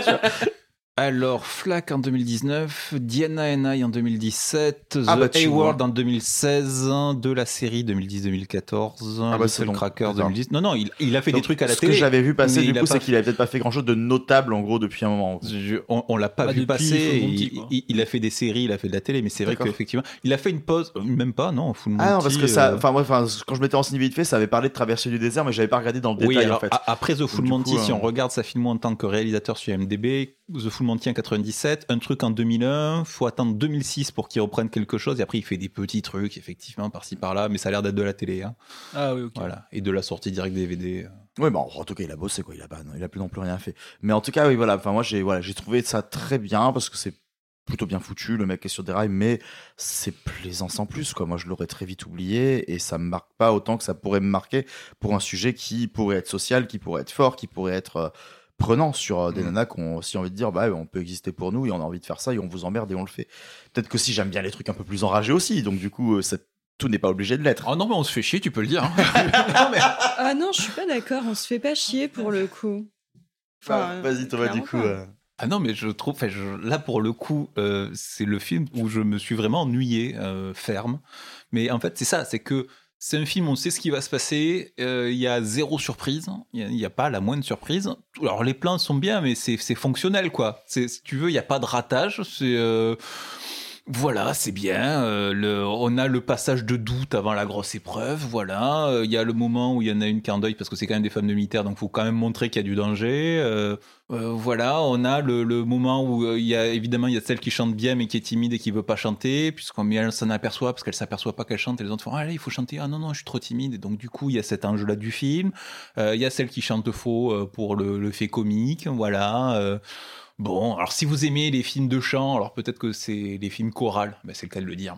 Eh ben, peut-être que ça vous fera plaisir, mais moi franchement, ça ne m'a absolument pas marqué. Le film fait quoi? Il fait euh, c'est 1h50. 2 heures, 1h52. Je, non, j'avoue que je retiens pas grand-chose de ça parce que ben, c'est très standard, quoi. Et puis il y a pas et puis là je pour le coup sur ce film-là, je pense même pas qu'on puisse dire qu'il fallait le voir sur grand écran parce qu'il n'y a pas de plan qui soit foufou euh, et qui me donne envie de voir ça sur grand écran. Donc il y a rien qui retient mon attention spécialement sur ce film et euh, Christine Scott Thomas qui joue la fille coincée. Oui, mais quoi, merci la surprise. Voilà, enfin je veux dire, y a- y a- j'ai rien à me mettre sous la dent quoi. C'est c'est c'est du très facile euh, et il y a C'est un peu caricatural de la limiter à ça, de toute ben, façon. c'est à ça qu'on la limite, hélas, même si elle est traumatisée, tota- on sent qu'il y a une inquiétude et qu'elle meuble son inquiétude comme elle peut et que En meublant, son- On est- en meublant sa maison d'ailleurs. en meublant ça- voilà, mais Non, je- non, mais il y a rien qui accroche quoi. tu comprennes qu'en fait, dès qu'il n'y a pas d'Extolar, Thomas n'aime pas, tu vois. c'est- non, mais c'est ça. Enfin, je veux dire, je suis. Ah non, mais pourtant il y a des D'accord, on n'est pas militaires, il y a sur des la morts, il y a grande- des blessés. On non, n'est pas non, sur la grande caractérisation de Hmm. personnage, effectivement, mais la limiter juste à la fille coincée, c'est un petit peu facile. C'est pas tout à fait ça. Bah, C'est Brivante de Kampf en brune quoi. Oui, mais Euh, Brie Van de Kamp, c'est pas que une fille coincée. Il y a tout un. D'ailleurs, dans la série, il y a tout un autre chose. Si Ouais, on vu sur la saison Desperate 7, hein. Ça reste mieux que 1917. hein. Là, par contre, je te laisse C'est gratuit. Comme Il c'est gratuit. Et on t'a entendu laisse pas faire. hein. Est-ce qu'on t'a entendu il ce attendait le silence depuis le début pour qu'elle ait ça. non, hein. euh, j'ai pas, j'ai pas encore parlé sur euh, sur cette merveille euh, de 27. cinéma qui est The Singing Club. Non, mais non, mais moi j'ai pas passé un moment désagréable pour être honnête. En fait, je pense que c'est le film que j'ai pas préféré des trois, mais celui pour lequel j'ai le moins de trucs à redire parce qu'en fait, là où les deux autres m'ont énervé parce que j'ai l'impression qu'ils me mentaient un peu ou qu'ils essayaient d'être quelque chose qu'ils ne sont pas vraiment, lui c'est le seul qui est vraiment honnête dans sa démarche. C'est un film, c'est vraiment, c'est genre The Full Monty fait par un automate.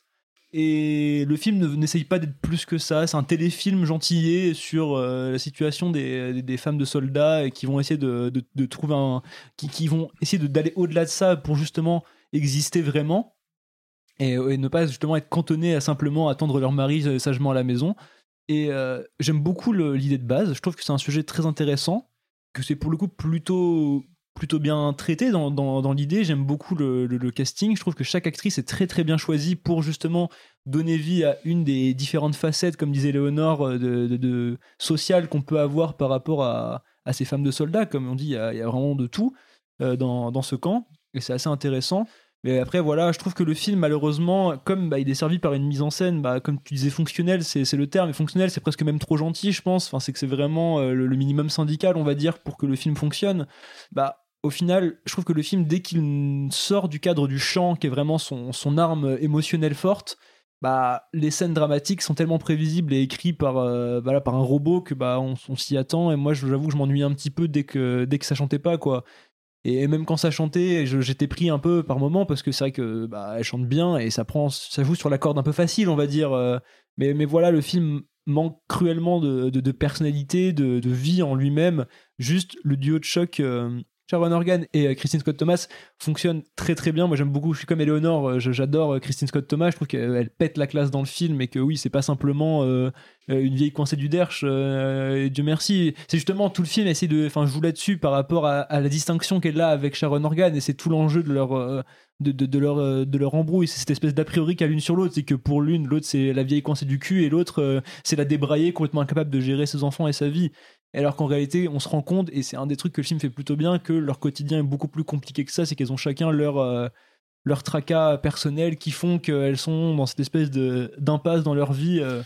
Au début, elles n'ont rien en commun, et à la fin, elles deviennent Oui. les meilleures amies Non, du mais monde. voilà, non, mais après je suis d'accord, c'est très, c'est très cliché, mais moi aussi c'est un peu ce qui m'a énervé, c'est que je savais très bien que à la fin du film, on aurait le droit à des, des étreintes et euh, oh là là, on est BFF, regarde, on a réussi à faire la chorale, et c'est un peu le problème du film, c'est que ça se termine Bah, sur cette note un peu Après, simple. ça veut pas dire qu'elles sont best friends forever. Ça veut Non, juste dire mais- qu'elles ont réussi à mener un projet à Bien bien. sûr. C'est pour ça que je parle de vivre ensemble. C'est qu'elles ont appris à mener un projet Ah non, ensemble malgré leurs différences. Je suis d'accord, mais le- la fin, la fin, elles sont vraiment euh, collées, oui, serrées, oui, genre la tête euh. l'une contre l'autre pendant qu'elles chantent euh, We Are a Family, c'est un peu, c'est un peu tout quand même. On est d'accord, la mise en scène est comme. Voilà, c'est que c'est un peu grossier, on va dire, et c'est un peu, c'est un peu dommage. Mais voilà, le film, voilà, euh, enfin, si je devais dire un truc, c'est que le film, voilà, est très efficace. Il fait juste ce qu'il doit faire.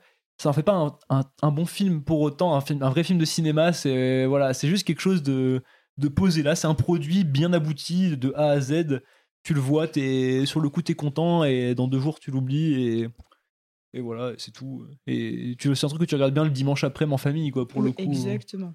Ça fait C'est l'archétype de ça, ça fait plaisir. Moi, ça m'ennuie un peu, mais euh, voilà, on va dire que pour le coup, j'ai pas boudé mon plaisir, surtout après, euh, au milieu des trois autres films qui, enfin des deux autres films qui m'ont pas forcément Mm. plus plu que ça, tu vois. En plus, ouais, c'est vrai que ça parle d'un événement, c'est euh, le, le concert télévisé qu'elles font à la fin. Ouais, c'est la fête de- du souvenir. C'est la fête du souvenir, donc c'est un événement national aussi euh, en, en Grande-Bretagne.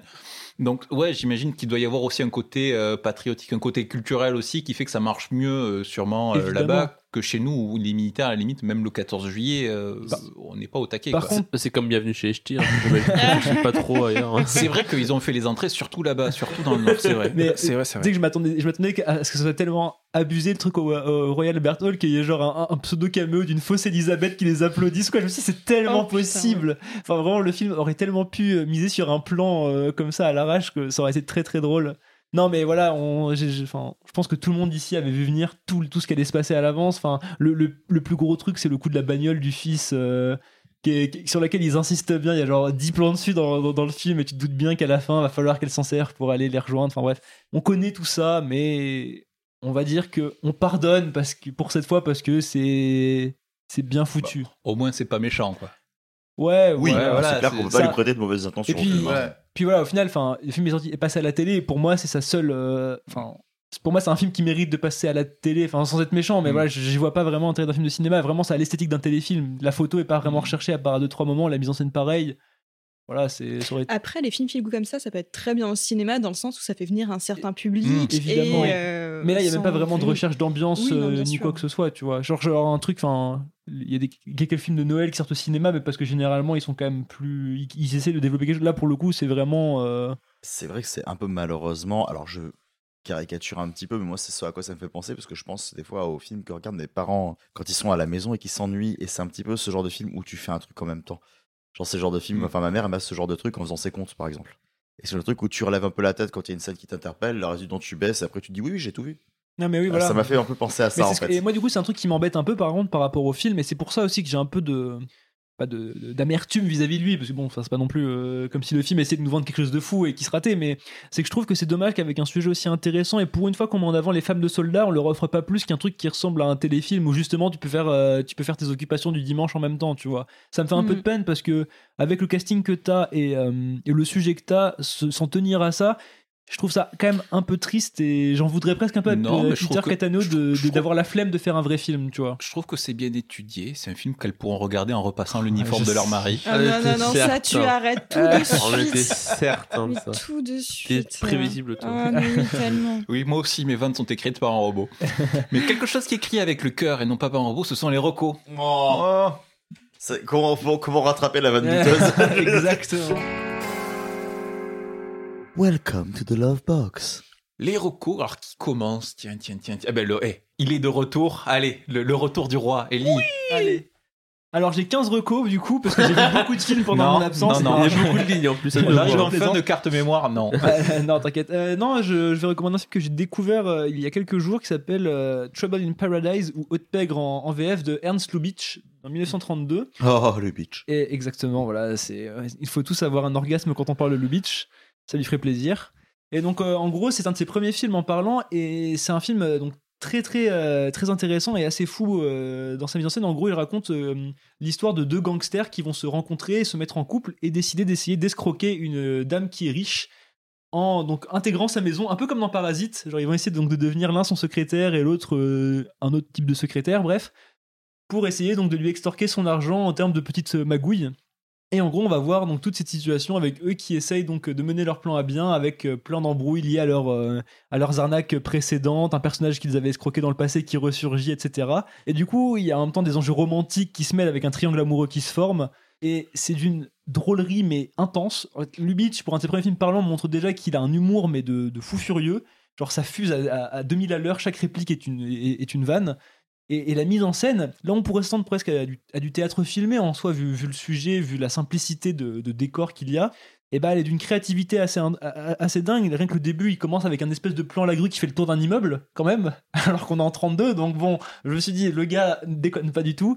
Et, le film, justement, dans sa révélation, dans, son, dans, sa narration, joue vraiment de, bah, voilà, d'une réalisation d'orfèvre, avec notamment euh, une des premières révélations par un objet euh, dans l'histoire du cinéma, par euh, un twist par un objet, avec un cendrier ici, euh, en l'occurrence. Et voilà, le, le- film traduit déjà très, très bien tout le, génie lubitschien euh, euh, dans toute sa splendeur. Et euh, voilà, tout en sous-entendu, tout en désir, tout en, en espèce de, de- de- d'effervescence sexuelle, mais qui arrive à se contenir à travers une intrigue un peu plus euh, large que ça. Et je recommande ça à tout le monde. Ça fait, euh, ça dure une heure et demie et on a le sourire euh, hyper euh, large euh, tout du long.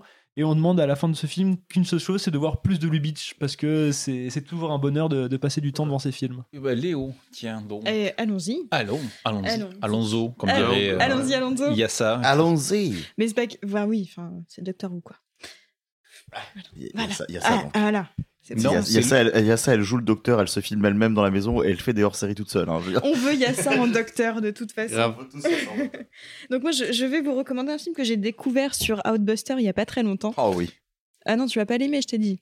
Oh non. Non, mais c'est sur Ah Outbuster. oui, non, je suis content parce que c'est Hotbuster et que je fais du, je fais du lobbying, tu vois. Mais oh, des fois, tout n'est pas très bien sur Hotbuster. non, si c'est très tu vas bien, nous c'est parler. parce que t'as dû t'endormir, c'est tout. J'ai dit à la fin du plan, je m'endors. Donc c'est donc Fish and Cat euh, d'un réalisateur iranien. Attendez 30 secondes que je vous dise le nom et que je ne l'écorche pas. Sharam Mokri. Donc à qui on doit également euh, Évasion. Donc c'est un tout jeune réalisateur et qui va sortir, qui a sorti un film en 2020 mais pas encore en France, qui a l'air très très bien aussi. Donc Fish and Cat, c'est un plan séquence de 2h20 où on suit euh, un groupe de jeunes adultes euh, qui assistent à un festival de cerfs-volants en Iran euh, à côté d'un lac. Et où en fait on, suit pendant on va dire 15 minutes un petit groupe de, jeunes, on suit leurs petites histoires, euh, on, puis on raccorde avec un autre personnage, on suit encore 15-20 minutes. Et l'idée c'est qu'en fait tu as toute cette... à la fois il est très doué pour jouer avec l'attention, donc ce que ça peut paraître très simple, on ne fait que suivre des gens sans qu'il y ait vraiment des faits, l'image est pas exceptionnelle, c'est assez gris, c'est assez terne, on ne fait que les suivre dans un plan euh, qui change assez peu, il y a quelques zooms de temps en temps, mais assez peu, sur des histoires assez communes, mais il arrive à mettre de l'attention.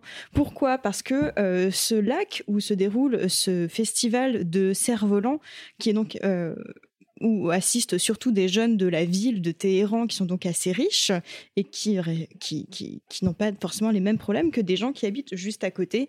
Donc un groupe de, de, mecs assez populaires qui tiennent un restaurant euh, et qui ne viennent pas du tout du même monde. Et donc il y a toutes ces tensions qui sont mises en avant. On a pendant tout le temps cette impression que ces deux mecs vont euh, être... euh, Enfin, être les, les, les, les prédateurs de, de ces jeunes de proie, mais sans que vraiment quelque chose ne se passe. Et c'est assez incroyable de tenir ça pendant 2h20.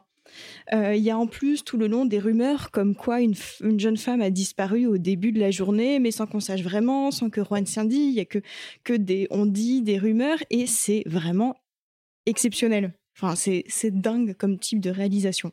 Donc ça va absolument. Donc allez regarder ça sur Adbuster. Euh, Mettez-vous en condition par contre que c'est pas forcément évident. euh, on va dire plan séquence de 2h20 avec euh, très peu de musique et très peu de des- d'effets euh, par de montage et d'effets bah, du coup forcément c'est un plan séquence mais d'effets en tant que tel euh, d'image et euh, mais, mais c'est juste dingue Tu, tu peux redire le nom, s'il te plaît? Euh, Fish and Cat Et à la base, elle voulait voir le film parce qu'on croit penser qu'il y avait des chats, mais pas du tout. mais il y a pas de chat Ah oui, c'est pour ça. Marwan, à toi. Pour ma part, je vais vous conseiller un documentaire. Un documentaire que j'ai découvert sur Mubi, qui a été pour moi une sacrée claque. C'est Nostalgie de la lumière, de Patricio Guzman. Et ah bah en plus, ah, tu connais? J'ai pas vu celui-là, mais j'ai vu le dernier de, de, de La Cordillère des Songes, et Ah, je trouve que c'est un réalisateur assez fascinant. Bah, j'ai envie de le voir maintenant. Parce que c'est un film qui est assez prodigieux dans le sens où on part sur un vecteur commun qui est le désert d'Atacama au Chili. Et euh, ce désert-là, au départ, on s'intéresse particulièrement aux scientifiques qui observent l'étoile. Car le désert en question est un endroit où euh, le, le- le meilleur endroit pour observer euh, les étoiles et l'espace. Et euh, on a l'impression vraiment d'être à une proximité et puis à une, et on a l'impression vraiment que rien ne peut nous empêcher de voir tous les détails de l'espace. C'est le meilleur endroit possible parce qu'il n'y a aucun nuage, il n'y a, il y a vraiment rien. On a vraiment l'impression de, voir, de tout voir. C'est assez impressionnant. Donc on- au départ, on s'attache sur ça, sur, sur, cette, sur, sur ce qu'on y découvre et on, on se questionne sur, sur, sur le passé en général, sur, sur l'histoire, sur euh, ce que eux recherchent. Et assez vite, on va partir sur, sur autre chose, sur ces, des femmes de 70 ans qui sont dans le désert à rechercher quelque chose c'est euh, les, euh, les corps, les squelettes, les restes de leurs frères, de leurs pères, d'une époque très difficile et d'une histoire très proche, qui est celle de la dictature de Pinochet. Et Pinochet, en général, quand il voulait se débarrasser de ses opposants politiques, il est, ils sont débarrassés dans le désert. Et c'est aujourd'hui un travail d'archéologue que font ces femmes qui souhaitent retrouver, après être parties de ce pays-là, euh, retrouver des, des membres de leur famille. Et c'est un travail impressionnant qui s'attache à l'histoire, euh, on va dire, la plus générale, la plus globale, qui est celle de l'espace, qui est celle de, de l'histoire de, ouais, de, de, de la galaxie, de d'où on vient, de l'origine de l'homme, de l'origine de la planète, jusqu'au, jusqu'à euh, notre histoire la plus proche. Donc pour ici, celle de, euh, celle de ces personnes qui recherchent des, des choses qui ressemblent un peu à, à des, des, des, squelettes, enfin, des squelettes qui ressemblent plus à, excusez-moi, à, du, à, du, euh, à des pierres, des, restes de, de corps qui se confondent à des, euh, à des, à des minéraux. Et, euh, et c'est assez fascinant parce que le film va en parler, il va parler du passé, il va souvent switcher sur, ouais, sur, sur, sur l'idée de l'espace, sur l'idée de ces gens qu'on recherche, mais en même temps sur, euh, sur l'époque précolombienne aussi, sur l'époque, sur des époques différentes qui sont beaucoup plus obscures que l'espace, que, que l'histoire de l'espace qu'on peut avoir aujourd'hui. C'est-à-dire qu'on est plus au courant de ce- comment s'est organisé le Big Bang grâce à ça que euh, ce qui s'est passé il y a 100 ans au Chili. Et c'est ça qui est passionnant, c'est vraiment le film, le documentaire nous parle de notre rapport à l'histoire et particulièrement euh, avec euh, tout ce qui a pu se passer et c'est juste fascinant. Mais ça me donne vraiment beaucoup envie de le voir, enfin, ce que tu dis. Enfin, moi, du coup, je te recommande à l'inverse l'autre que moi j'ai vu, et ça me donne envie de voir celui que tu as dit, qui est un peu le même délire, mais qui parle pour le coup du rapport de la géologie, donc des lieux du Chili aussi, des montagnes, etc., pour évoquer ensuite la dictature de Pinochet, etc. Et en fait, je pense que, enfin, j'avais appris que le réalisateur était très lié à ça parce que justement, il avait fui, lui, la dictature à l'époque, et qu'en fait, il a tellement de culpabilité que tous ses films portent sur ça parce qu'il se sent très très mal d'avoir abandonné son peuple. Il s'appelle comment l'autre? La Cordillère des Songes. Donc, euh, J'ai envie maintenant. Ouais, moi aussi, j'ai de très envie, pareil. Pas des singes, des songes. c'est pas pareil. C'est le huitième volet de la planète des singes. tu sais. Il y a Charlton Heston qui hurle dans les montagnes. C'est quand il était vieux avec son, avec son œil en moins et tout. tu sais. Thierry, à toi. Bah, j'en ai pas. Bon, donc pas de, pas de Bah recours alors, pour euh, Thierry. bah, alors. qu'est-ce qui se passe. Ça, ça a été une semaine un peu plus. il faut. T'as voilà. vu 8000 films cette semaine, t'as rien à recommander. Ah ouais, 8000. tu T'avais qu'à pas regarder des conneries aussi. Bon, bah, très bien. Alors, ça fera plus de temps pour la mienne. Alors, donc, je vais aller encore plus vieux. Voilà, pour une fois, c'est moi qui vais faire la plus vieille reco Bah, et la plus récente en même temps. bah. Bon, alors, je vous présente pas Méliès. Ça devrait aller. Le voyage dans la lune, c'est bon, ça vous va Il vend des chocolats aussi. C'est euh, ça. Mais c'est c'est le, le père des effets spéciaux, on peut dire. C'est le, le, le- le grand spectacle au cinéma. C'est le, fantastique, le merveilleux. C'est oui, c'est l'ancien magicien qui fait du cinéma et qui, qui invente le, le- les plus gros trucages. Quoi. Le, en gros, tout part de là quand on fait des effets spéciaux. Les mecs qui font des blagues sur TikTok là pendant le confinement, avec je disparais, je réapparais. Ben Méliès faisait ça il y a 100 ans, les gars. Et pour la petite anecdote, il y a un truc qui est assez intéressant à savoir. Il a un tout petit air de Ben Kingsley. C'est nul. Tiens, C'est tellement nul. Non, mais je me dis comme ça, ceux qui n'ont pas la réponse comprennent pas, et moi je, je suis content. Parce que c'est Ben Kingsley qui le joue dans Hugo, Hugo Cabret Cabret. de, D'accord. de- de Scorsese. Ok, ok, ok. Bah-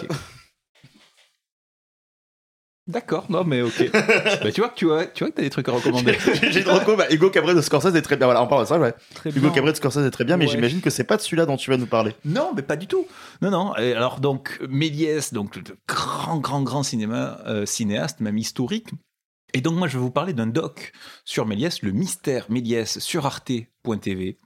Parce que, alors Méliès, bon, on sait qu'il a quasiment, euh, on va pas dire qu'il a tout inventé, mais il a inventé énormément dans les effets spéciaux. Il s'est fait piller par Gaumont, ça on le sait aussi. Et de rage, on sait qu'il a détruit tous ses films. Près de 520 films qu'il a détruits, qu'il a fait cramer. Donc c'est une perte inestimable pour le cinéma et l'histoire du cinéma. Seulement, on a vu ressurgir des copies des films qui sont censés avoir disparu. Comment ça se fait? Est-ce qu'il les, a- les vraiment détruites? Comment est-ce que ça se fait qu'on retrouve les copies de ces films? Eh bien, c'est parce qu'on les a retrouvées aux États-Unis, dans les archives du Congrès. Genre là.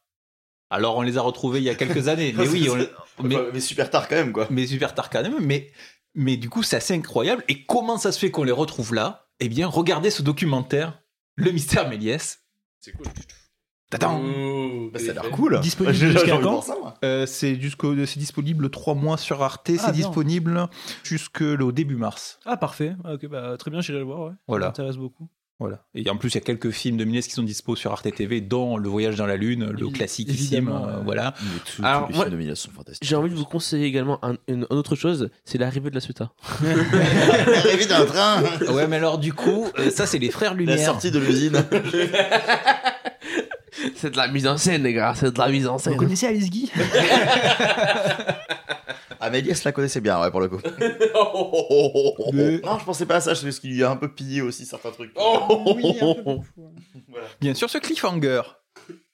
On se dit à la semaine prochaine pour un nouveau programme filmesque. Et à la maison toujours, hein, parce que ça, a priori, ça devrait pas réouvrir tout de suite les cinémas. On saura demain. On y croit, on y croit. Merci, chers amis. Merci, Léonore. Merci à toi. Merci, Ellie, d'être revenue.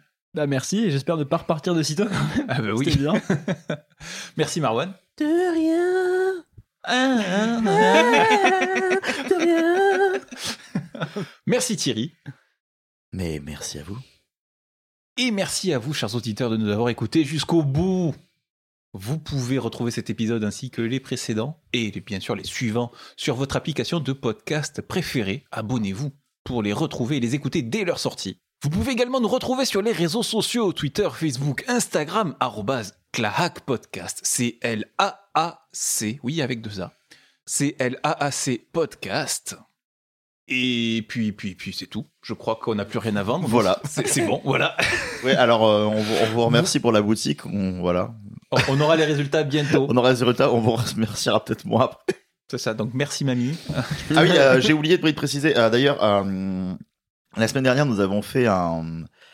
On, a, on avait fait un planning des futures sorties en ayant des annonces et il a été révélé qu'on a dit quand même beaucoup de Alors, conneries. si t'étais pas sous la table, Mais- tu te serais souvenu qu'on avait mis ça au conditionnel. Oui, voilà. Pour l'instant, ce sont les dates de janvier-février qui ont été décalées. Bon, ça, c'est un peu normal, effectivement, parce qu'on est incertain. Mais les tuches 4 n'ont pas bougé pour l'instant. Mais je Euh, maintiens que les, les cinémas vont rouvrir pour les tuches et refermer. Je n'y crois pas. Bah, moi, les je pense- séances individuelles, tu vois. On aura tous le droit de voir les tuches en Moi- salle, mais pas en même temps. Moi, moi, je pense sincèrement qu'il y a moyen qu'ils le décalent vraiment jusqu'à Noël prochain pour Ah oui, vraiment oui, avoir bien le sûr côté que- film bien de sûr que Noël. si, bien sûr Oui. si. Est-ce qu'il y aura un vaccin contre les tuches 4 Si seulement. Bon. Est-ce qu'il est compatible avec qu'est-ce qu'on a encore fait au, au- enfin encore faire un encore rappel. voilà. Mais il y a Aline qui a été aussi. Ouais, des- lui, il a été décalé en novembre. Hyper tard. Ah, novembre, Ali, il s'est pris tard. 7 mois dans la gueule là. Il ouais. sort c'est- un an après sa, sa vraie date date de sortie. hein, Mais quand c'est ça, même. c'est fou. Et il sort C'est un- fou. alors qu'il y a déjà eu des avant-premières en plus. Bah Ah. Valérie Le Mercier aura peut-être fait un autre film, on aura peut-être un doublé cadeau. Aline 2. Aline 2. Le retour. La vie après. Nous, Red. Aline. Nous, on a crié Aline pour qu'elle revienne en tout cas. Là. T'as vu Aline la résurrection, Aline, Aline Covenant.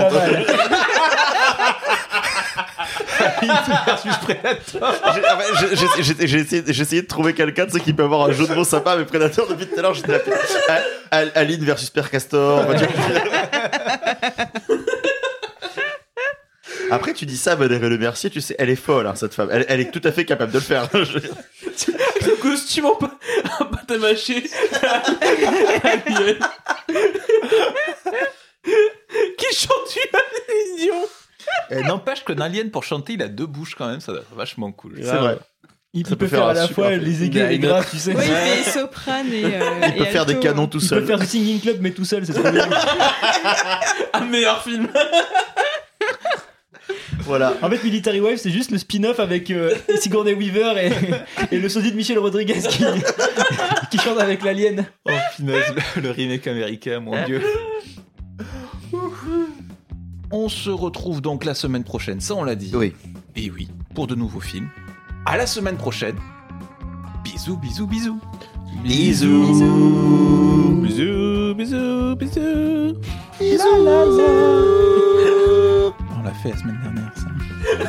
Bah, on peut le refaire Mais là, c'était là. dans le Là, thème c'est un dans peu, le tu thème vois. pour le coup.